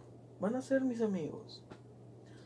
Igual en el trabajo. Yo decía, ah, pinche vieja de Telcel, güey, me caga. Ah, pinche morrilla y del Movistar, güey, ¿qué quiere, no? Y los empiezas a conocer, güey, los empiezas a sentir. Y dices, güey, para nada son lo que yo creía. Y este hijo de puta, caeme bien, nos, nos unió en amistad a todos. Y es fantástico. Es fantástico. Porque el trabajo se vuelve más ameno la escuela se vuelve más amena, ir en una combi se vuelve más ameno. Porque ya sabes, ¿no? Que hay un pacto de caballeros del güey que se pone en la puerta, es el güey que agarra al puto, al puto rata, ¿no? El güey que sabe los chistes es el güey que se burla del caeme bien y une a todos en amistad. Es, un, es una labor ardua, ¿no? Es un, es, es un gran poder que conlleva una gran responsabilidad, ser pendejo, básicamente, pero yo acepto el rol que me ha dado la vida. Yo lo acepto con honor. Lo acepto con honor como un guerrero que soy. ¿no? y bueno, prosigamos con esta pequeña historia, con este, con este mar de sentimientos que es la comedia, que es mi vida, básicamente, ¿no? Porque, porque es, porque, porque ya lo dice Auronplay, ¿no? Puedo enojarme, puedo tomarlo a mal, puedo estresarme o puedo reírme. Y desde, y desde hace unos cuantos años, desde hace un, un buen tiempo, yo digo, güey, yo me voy a reír, güey. Me voy a reír, güey. Porque si te quedas en tu casa, que, bueno, nos tenemos que quedar en casa. Pero si, si te quedas en tu casa amargado y triste y enojado, resentido con la sociedad, no ganas nada no ganas nada y no es fructífero. Y, a mí me encanta reírme porque...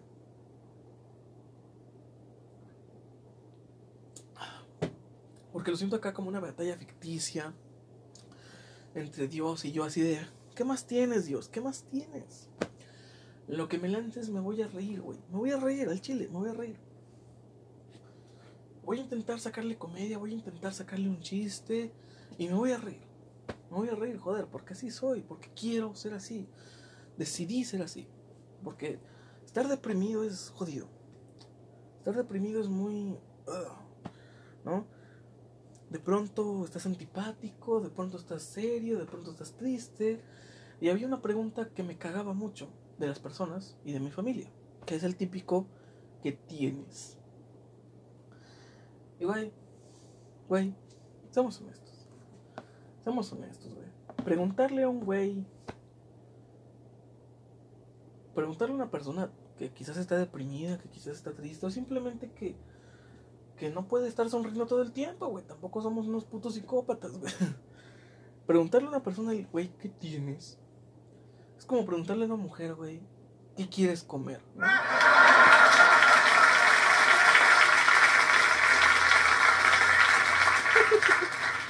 arbitrarios son estos chistes, ¿no? Que estas risas grabadas que están puestas arbitrariamente, ¿no? Pero es como preguntarle a una mujer, güey, ¿qué quieres comer? Te va a preguntar, no sé, no sé, tú sabes, quiero que sepas que no sé que tú sabes. y dices, ¿qué? ¿Qué, qué mierda acabas de decir?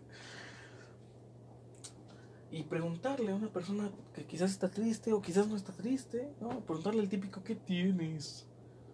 Güey, güey, es la pregunta más pendeja del mundo.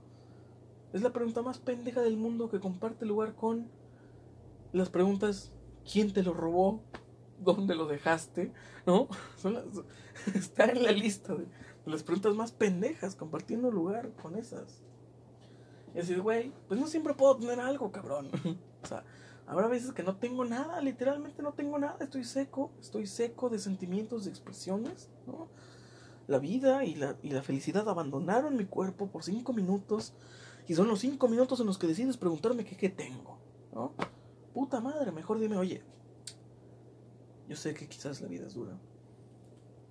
Yo sé que quizás la vida es dura, ¿no? Yo sé que hay días difíciles, que hay días en los que uno no puede más. Yo sé que a veces, se siente como que, como que o los días se vuelven más duros o uno se vuelve más débil, ¿no? Yo lo sé. Lo sé y te entiendo perfectamente. Pero por favor, quita tu puta cara de perro, estamos cenando en familia, ¿no? Por favor, Ángel, ¿no?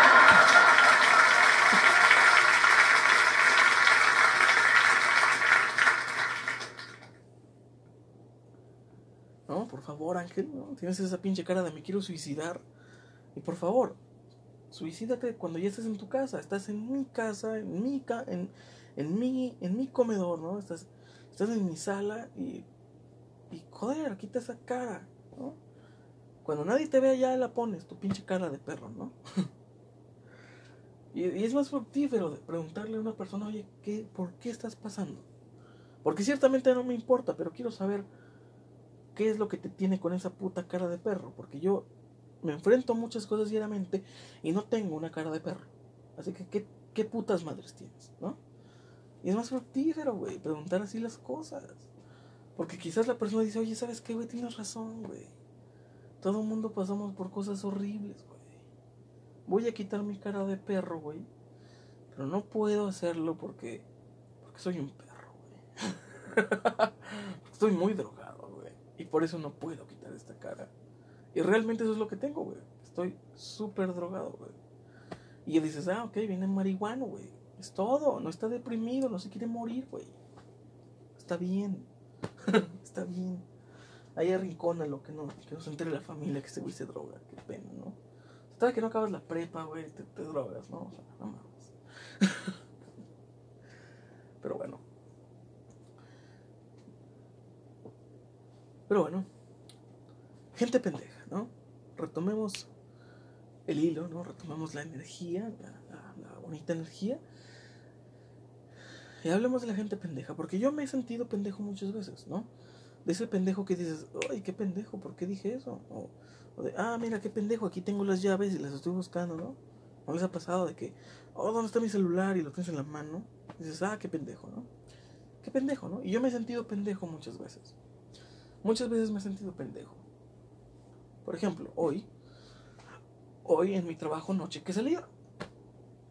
Y me sentí pendejo cuando me cuando cuando caí en cuenta de que, güey, no chequé salida, qué pendejo. Pero me puse a pensar, ¿no? Empecé a hilar las ideas y dije, güey, hay gente más pendeja, ¿no? O sea, hay gente más pendeja que yo, ¿no? Hay gente más pendeja que yo, ciertamente hay gente más pendeja que yo. Y me puse a pensar y e hice una lista, ¿no? Elegí una lista de gente más pendeja que yo.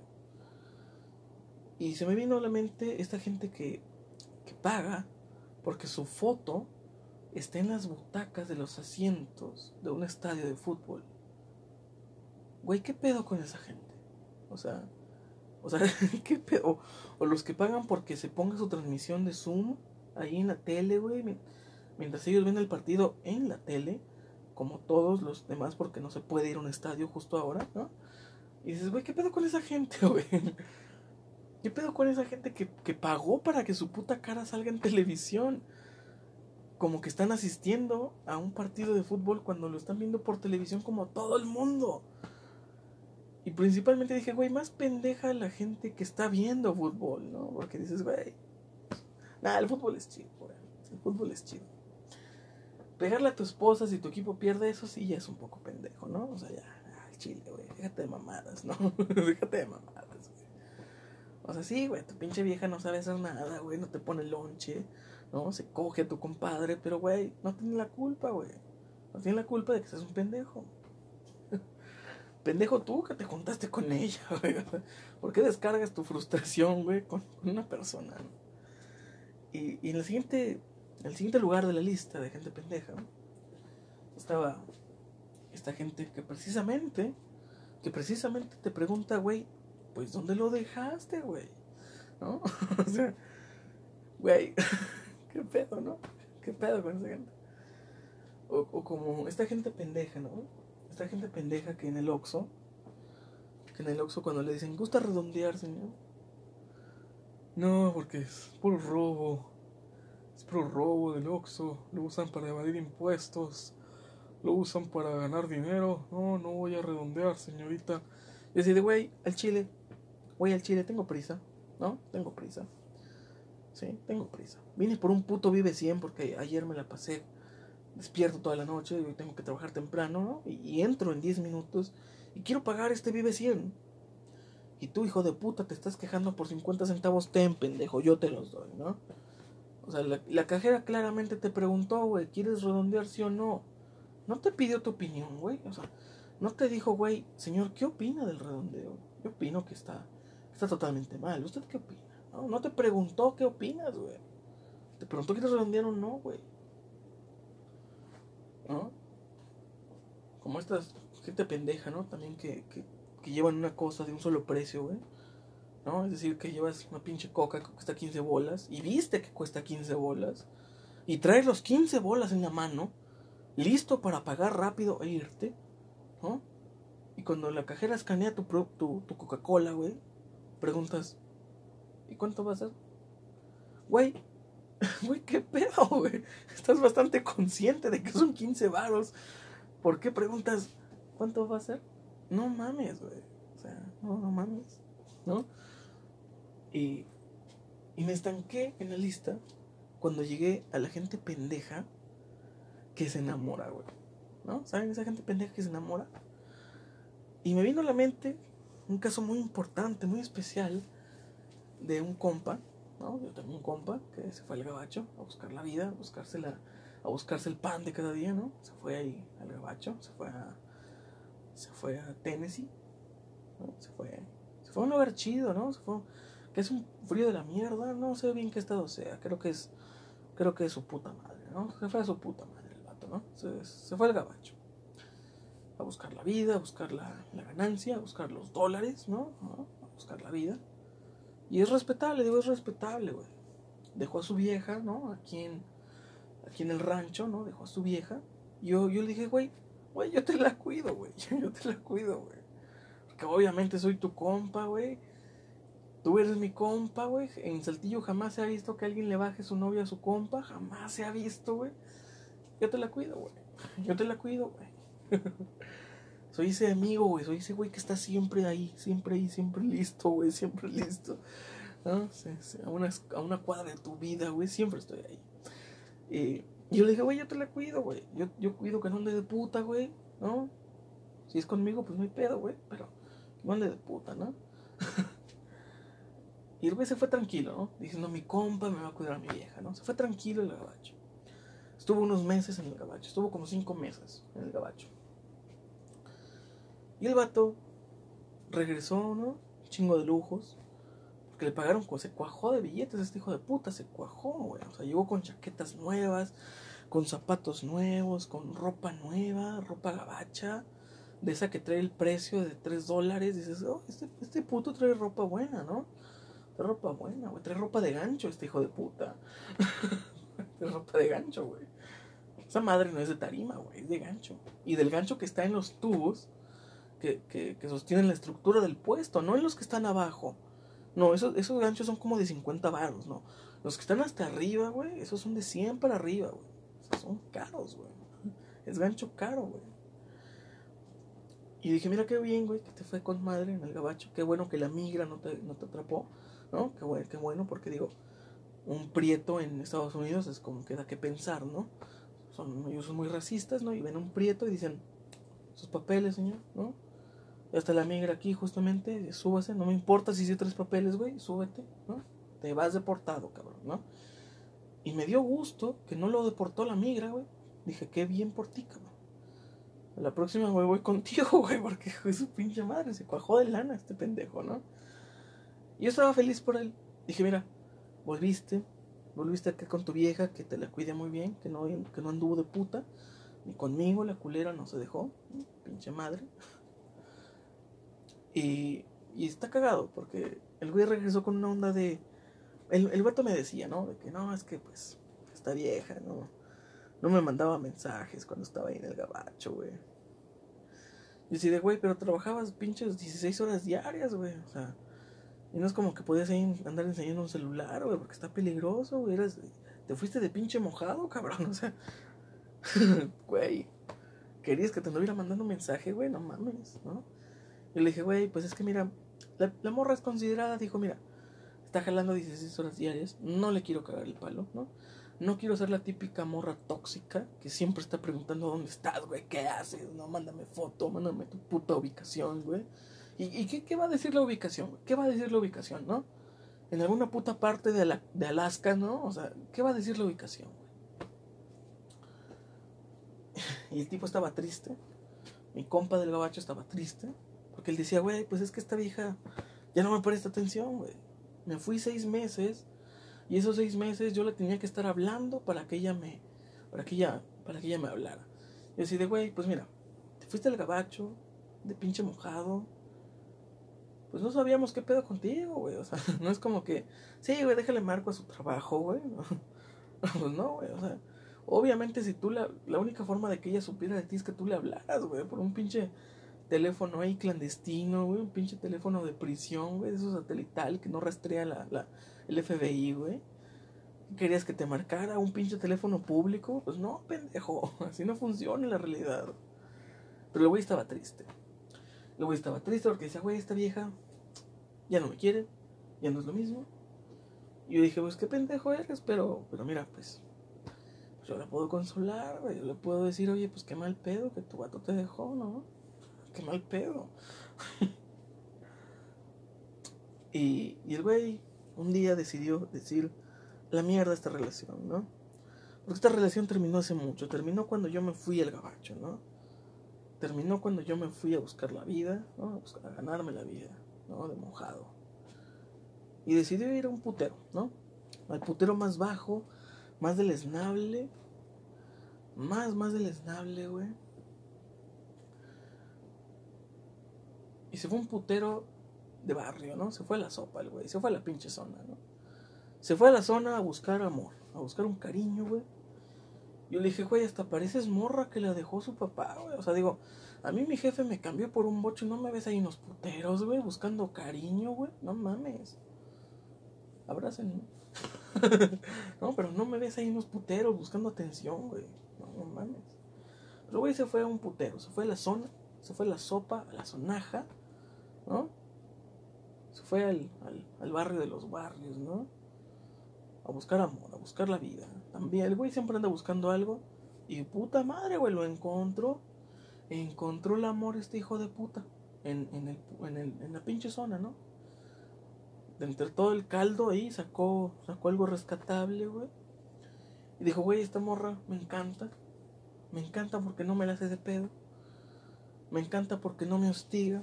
Yo así de, güey, sí sabes que es justamente lo que te molestó de tu, de tu, de tu exnovia, güey. Que no te cagaba el palo, que no te, que no te hostigaba, güey, que no, que no era tóxica. Precisamente fue por eso que la dejaste, güey. o sea, y te buscas una morra que, que pues tampoco es, que tampoco es así, güey. O sea, dices, güey, ¿cuál es tu lógica, no? Pero el vato me decía, güey, es que esta vieja es increíble, güey. Esta vieja me lo hace de una forma que dices, wow. Y de, pues sí, güey, es una profesional, güey.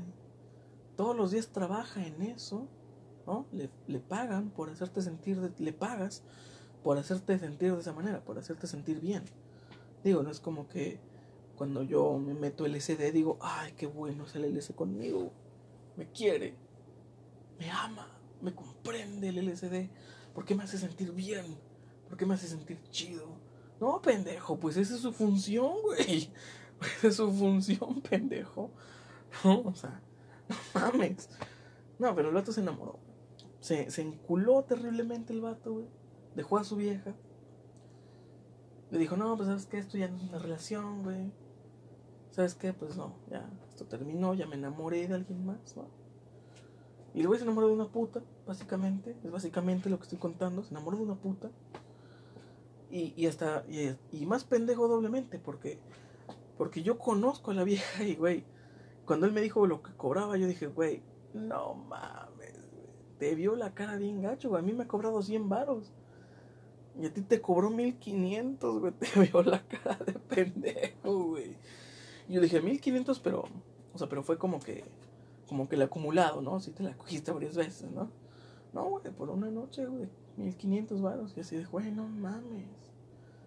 A mí me ha cobrado 100 bolas, güey. No, no mames, cabrón. Por 1500 yo te hubiera recomendado unas más chidas, cabrón. Pero güey se enamoró. El güey encontró el amor y es chido, güey. Es chido cuando alguien se enamora, ¿no? Porque dices, güey, está feliz, le va bien, ¿no? Pero cuando ya lo enganchó esta morra, güey. Cuando ya dijo, ay, de aquí soy pendejo. Cuando por fin lo enganchó, güey. Se volvió horrible la güey. Digo, de por sí era horrible, pero este güey no lo notó. Por alguna razón no lo notó. Dijo, güey, la chupa con madre, que mira, que esté fea, que esté toda horrible, todo incogible, güey. Ya vale madre, la, la chupa con madre, ¿no? Porque este güey es ese tipo de personas, güey, que dicen, mira, pues con que la chupe rico, güey, ¿no? Es ese tipo de personas, güey. Y mi compa del gabacho, pues, estaba enamorado, ¿no? Y la morra empezó a ser tóxica, güey, empezó a pendejearlo enfrente de los compas, ¿no? Así de, mira, te está puteando una puta, güey, qué curioso, güey. cómo da vueltas la vida, güey. Ahora la que está la que está penetrándote el ano eres, ¿eh? es precisamente ella, güey. Curioso, güey. Ponte un traje de Deadpool, güey, a ver si, a ver si da menos, menos, menos tristeza, güey. Y bueno, se volvió muy ojete la vieja, ¿no? Y, ahora este compa, ¿no? Me, me platica, me cuenta que, que pues le ha marcado llorando, ¿no? A su ex, ¿no? Y su ex puteando a lo grande, güey, diciendo, sí, a huevo. Le está yendo mal a este hijo de puta. Claro que sí. ¿No? Y porque las viejas son culeras, ¿no? Las viejas son culeras. y más cuando tú también fuiste ojete, ¿no? O sea, cuando, cuando fuiste culero con una vieja y de pronto esa vieja ve que te está yendo mal, puta, esa vieja la va a disfrutar a lo grande. va a disfrutar como no tienes una idea. Y pues mi compa está triste, ¿no? Está triste porque dice, güey, güey, tiene cinco hermanos y los estoy manteniendo a todos porque son unos parásitos que solo se drogan. Y así de, mira, ¿quién diría que la familia de una puta sería, sería tan problemática? Yo no yo me lo esperaría, sinceramente. Yo esperaría que fueran licenciados, ¿no? Que fueran ingenieros, ¿no? Pero bueno, qué cosas de la vida, güey, que fueran unos parásitos de, de, de, deleznables, qué, qué sorpresas que da la vida. ¿no? Y pues este compa del gabacho está triste, está deprimido. Porque dice, güey, pues, pues voy a tener que sacar una casa, ¿no? Para que vivamos ella y yo y sus tres hijos, de tres padres diferentes. Y digo, güey, qué chingón, güey, qué chingón. Ya vas a sacar tu casa, cabrón, es, es, es chido.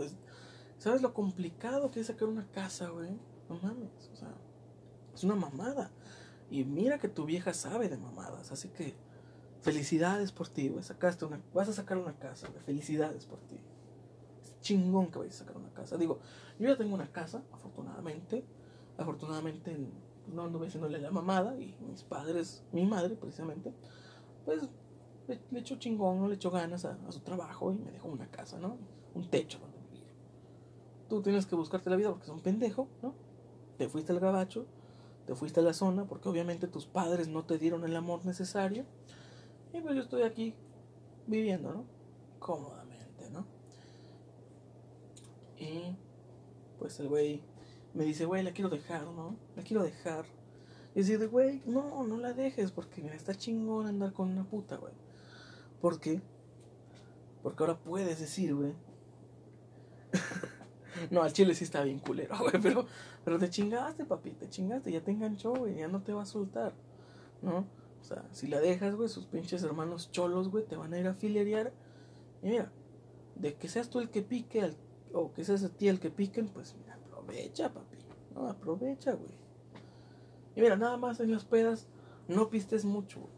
Yo, yo te conozco, güey. Yo sé que eres muy de pistear mucho, ¿no? nada más no pistes, güey. Porque te va a entrar la depre, güey. Vas a recordar que esos tres hijos no son tuyos, güey. Que posiblemente los que tengan después tampoco sean tuyos, güey. Y pues no, güey, mejor ahórrate, ¿no? Mejor ahórrate eso, güey. Y, y, me, y me enrollé mucho pensando en lo pendejo que es este güey. Que ya no continué con la lista. Pero dije, güey, pensando en mi compa del gabacho, dije, güey, yo pensaba que yo era un pendejo. Yo pensaba que era un pendejo horrible, que era, que era una basura de persona, que era un parásito de la sociedad, que era una persona deleznable, fracasada y sin futuro. Y sí lo soy, pero este güey se queda, me deja muy atrás, me deja muy atrás. Y bueno, bueno, esta es la forma en la que concluye este show, señores. Es con esta forma con la que me despido. No sin antes decirles algo muy importante. Muy importante, algo que sucedió en mi vida. Algo con lo que crecí espiritual y existencialmente, ¿no? Y es que ya no estoy, ya no estoy enamorado, señores. Ya no estoy enamorado de Ana Valero. No, me ignoró totalmente, me ignoró. ¿no? Ya no estoy enamorado de ella. Me perdió totalmente, me perdió. Oílo. Oílo. Me perdió totalmente, me perdió. Y ahora he encontrado el amor de nuevo. El amor de nuevo. Y lo encontré en una mujer magnífica, en una mujer bellísima, de una risa increíble, de una risa hermosísima. Y lo encontré en la bellísima Ana Tamés. Joder, qué hermosa es Ana Tamés. Qué hermosa es. Es arte. Es arte y es, un tipo de arte muy bello porque es como un arte en 2D, ¿no? Un arte bidimensional, ¿no? O sea, es totalmente plana, ¿no? Es como un cuadro de Van Gogh totalmente plano, ¿no? No tiene fondo, no tiene, no tiene tercera dimensión, ¿no? Pero es bellísima, tiene su forma de ser bellísima, ¿no? Me encanta que su voz sea más gruesa que la mía, güey. Que sea más varonil que yo, güey. Me encanta. Pero creo que hay algo en lo que ella podría pasar por alto todas mis imperfecciones, ¿no? Todo, todo lo mal que hay en mí. Lo podría pasar en alto. Lo podría pasar en alto. Pero hay una cosa que creo que Ana también no podría pasar por alto en mí. Creo que hay una cosa que ella diría, no, güey, no puedo contra eso, güey. No puedo soportar el hecho de que estés más tetón que yo. Muchas gracias, señores. Esto, esto fue todo por mi parte. No fueron dos horas, pero ah, estuvimos muy cerca. Estuvimos muy cerca. ¿Y qué tal si nos despedimos remando? ¿No? Completar, completar esas dos horas increíbles, fueron maratónicas. Yo no me lo creía cuando, cuando empezaron los 15 minutos, los 20 minutos, dije, no, no tengo más que decir. Se me acabaron las ideas. Pero bueno, concluyamos con un chiste que olvidé mencionar. Un chiste que olvidé mencionar. y está bueno, está bueno. Porque es acerca de las mujeres en el trabajo, ¿no? Porque en ese trabajo, ¿no? Estuve en capacitación. Y la chica que me capacitó era, bonita. Era, se veía muy joven, tenía 32 años, pero joder, se veía más joven que yo. yo me veo como un puto anciano. Y dije, wow, es, es, hermosa, tiene experiencia, puede enseñarme tantas cosas esta mujer, ¿no? Es increíble. Y empecé ahí a, a sopearla, ¿no? A, empezar a sacar tema, ¿no? De que, que, ay, qué pedo, ¿no? Con la vida, con la casa, ¿no? Las relaciones, ¿no? Empecé a sopearla, ¿no? Sé que es Tauro, sé que nació en mayo, no recuerdo bien qué día, pero sé que es Tauro porque uno de estos test de, de que pon tu, tu, tu, día de nacimiento, tu mes de nacimiento, ¿no? y tu año de nacimiento, y es, y es el nombre de la serie de Netflix que vas a hacer, ¿no? Y yo aproveché este tipo de tests pendejos y, y dije, güey, ¿cuál eres tú, no? Y resultó que es Tauro, de un día muy cercano al día que yo, que yo nací, ¿no? Es, es Tauro, me encantó que sea Tauro, porque los Tauros somos la mamada, ¿no? Yo me valen verga los horóscopos, güey, pero pues haces tema de conversación, ¿no? Ah, eres Tauro, qué chingón, güey. Yo soy Tauro, güey. Es muy chingón, güey, es muy chingón. ¿No? Y empecé a, empecé a enseñarle memes, güey, de acá medio romanticones, ¿no? De acá, mira, un meme, güey, está bonito. Y, y, le, y culminé, ¿no? Como que di- dije, voy a poner el último gancho ahí, lo voy a poner, la voy a poner increíble. Y le enseñé un video de unos güeyes, una pareja de novios hermosos, ¿no? Besándose con el cubrebocas puesto. Yo dije, güey, esto está súper cagado. Porque se supone que no, no puedes tener ese tipo de contacto por la pandemia, pero estos hijos de puta se están besando con el cubrebocas puesto, así que pues no está tan mal, güey. No está tan mal, están, están respetando, ¿no? Están teniendo su cubrebocas puesto, ¿no? Y dije, mira, qué bonito, ¿no? Cubrebocas, besitos. Y me dijo, sí, es justamente así como me besa mi novio. Y dije, oh, es ahí donde marcamos el límite, ¿eh? es ahí donde marcamos el límite. y, y me pasó de nuevo, en otro, en otro lugar de trabajo, me pasó de nuevo, ¿no? Apliqué la misma, ¿no? El test de- para saber qué día nació y qué, qué signo zodiacal es, ¿no? La misma técnica. Y culminé, pero esta vez con un meme de un tipo tenía, era una foto de una mano, ¿no? De una mano extendida, una mano bastante grande, extendida. Y decía este meme, mi amor, te compré un collar. Y solo decía eso y estaba la mano. Yo al principio no lo entendí. Y después me cagué de risa porque dije, ¡ah! Viernes de, de ahorcar rucas, ¿eh? ¿Dónde quedan los viernes de ahorcar rucas? Y se lo enseñé a esta morra, ¿no? Y me dijo, ah, sí, justamente mi novio también me enseñó esa foto.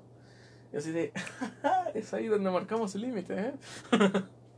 es aquí donde ya puede considerarse acosos y continúo con mi labor. Así que bueno, me despido, es todo por hoy, ¿no? y es ahí donde marcamos el límite, ¿no?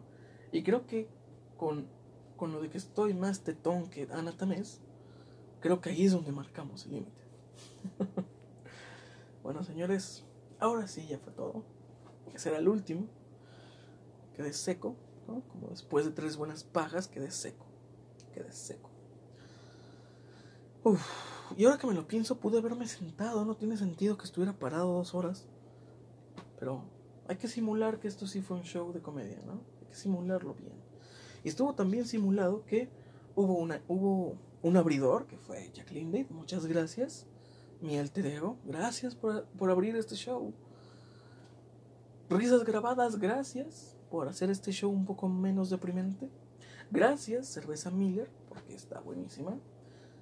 Gracias, gracias. Ah, y si se lo preguntan, la canción con la que me introduje a este show es de... Uy, la voy a buscar, porque aquí tengo mi celular. Qué putas madres, qué importa.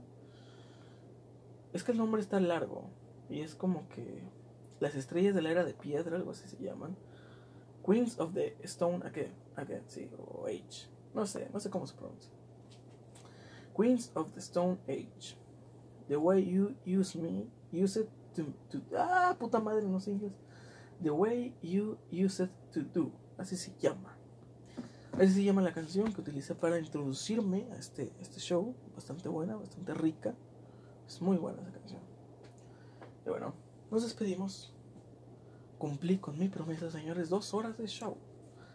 Quizás no fueron dos horas, pero sí, sí fue, sí fue casi las dos horas. Es decir, fueron como hora 40 minutos, hora 50 minutos más o menos. Fue, fue bastante tiempo, joder. Hay que reconocer que me esforcé bastante porque todo este, todo este pedo fue improvisado. Nuevamente talleré muchas ideas, estuve trabajando muchos días, muchas semanas, muchas ideas. Y como referencia para que interpreten o vean el escenario, que debí decirlo al principio, pero bueno. Imagínense este escenario. No tengo el saco puesto. No tengo el saco puesto. El saco lo tengo junto a mí, frente a mí, como, como si fuera la sombra de lo que soy o no soy, o no seré, o quién sabe. Lo tengo ahí. Como diciendo, mira, no estoy usando ningún amuleto esta vez. Bueno, sí tengo la playera puesta, sí tengo los zapatos Vans puestos. No encontré el crucifijo, puta madre, no todo se puede en esta vida, pero tengo el mismo atuendo. El mismo atuendo que tengo en mi credencial de lector, en mi permiso de conducir. Tengo el atuendo que tenía cuando tenía 19 años. El atuendo que tenía cuando tenía 18 años. La playera de calavera de un esqueleto. Que hijos de puta, siempre que alguien me ve con esta playera hacen el mismo chiste pendejo. Oye, qué delgado te ves. Ah, sí, mira, es como un chiste que me han dicho toda la puta vez que me ven con esta playera. Pero bueno, nos despedimos, señores. Cumplí con mi palabra, ustedes cumplan con la suya de escuchar este bello show. Porque estuvo difícil. Estuvo difícil porque estuve parado. Porque qué pendejo, pude haber estado sentado en mi silla.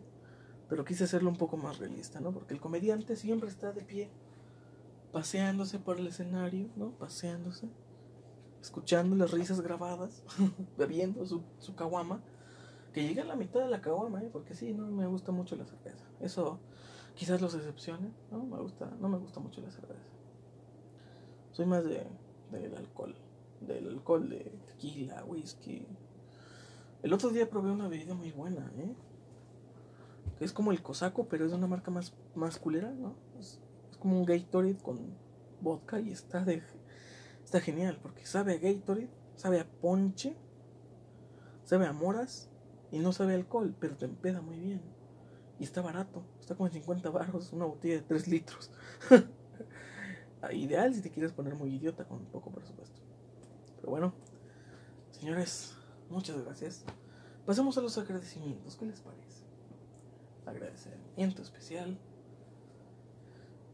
a todos y cada uno de ustedes. Seis personas que escuchan esta porquería. Seis. De estar en cinco subimos a seis. Muchas gracias por eso. 203 reproducciones. Muchas gracias. 11 y 12 reproducciones cada parte del especial de comedia anterior. Muchas gracias. Está en el top 2 de reproducciones. En el top 1 está la comedia y la constante censura con 12 reproducciones. Y tantito abajo, 11 reproducciones, la parte 2 del show de comedia. Muchas gracias por sus reproducciones. Por ustedes que están aquí. Muchas gracias. Muchas gracias. Y hasta la próxima.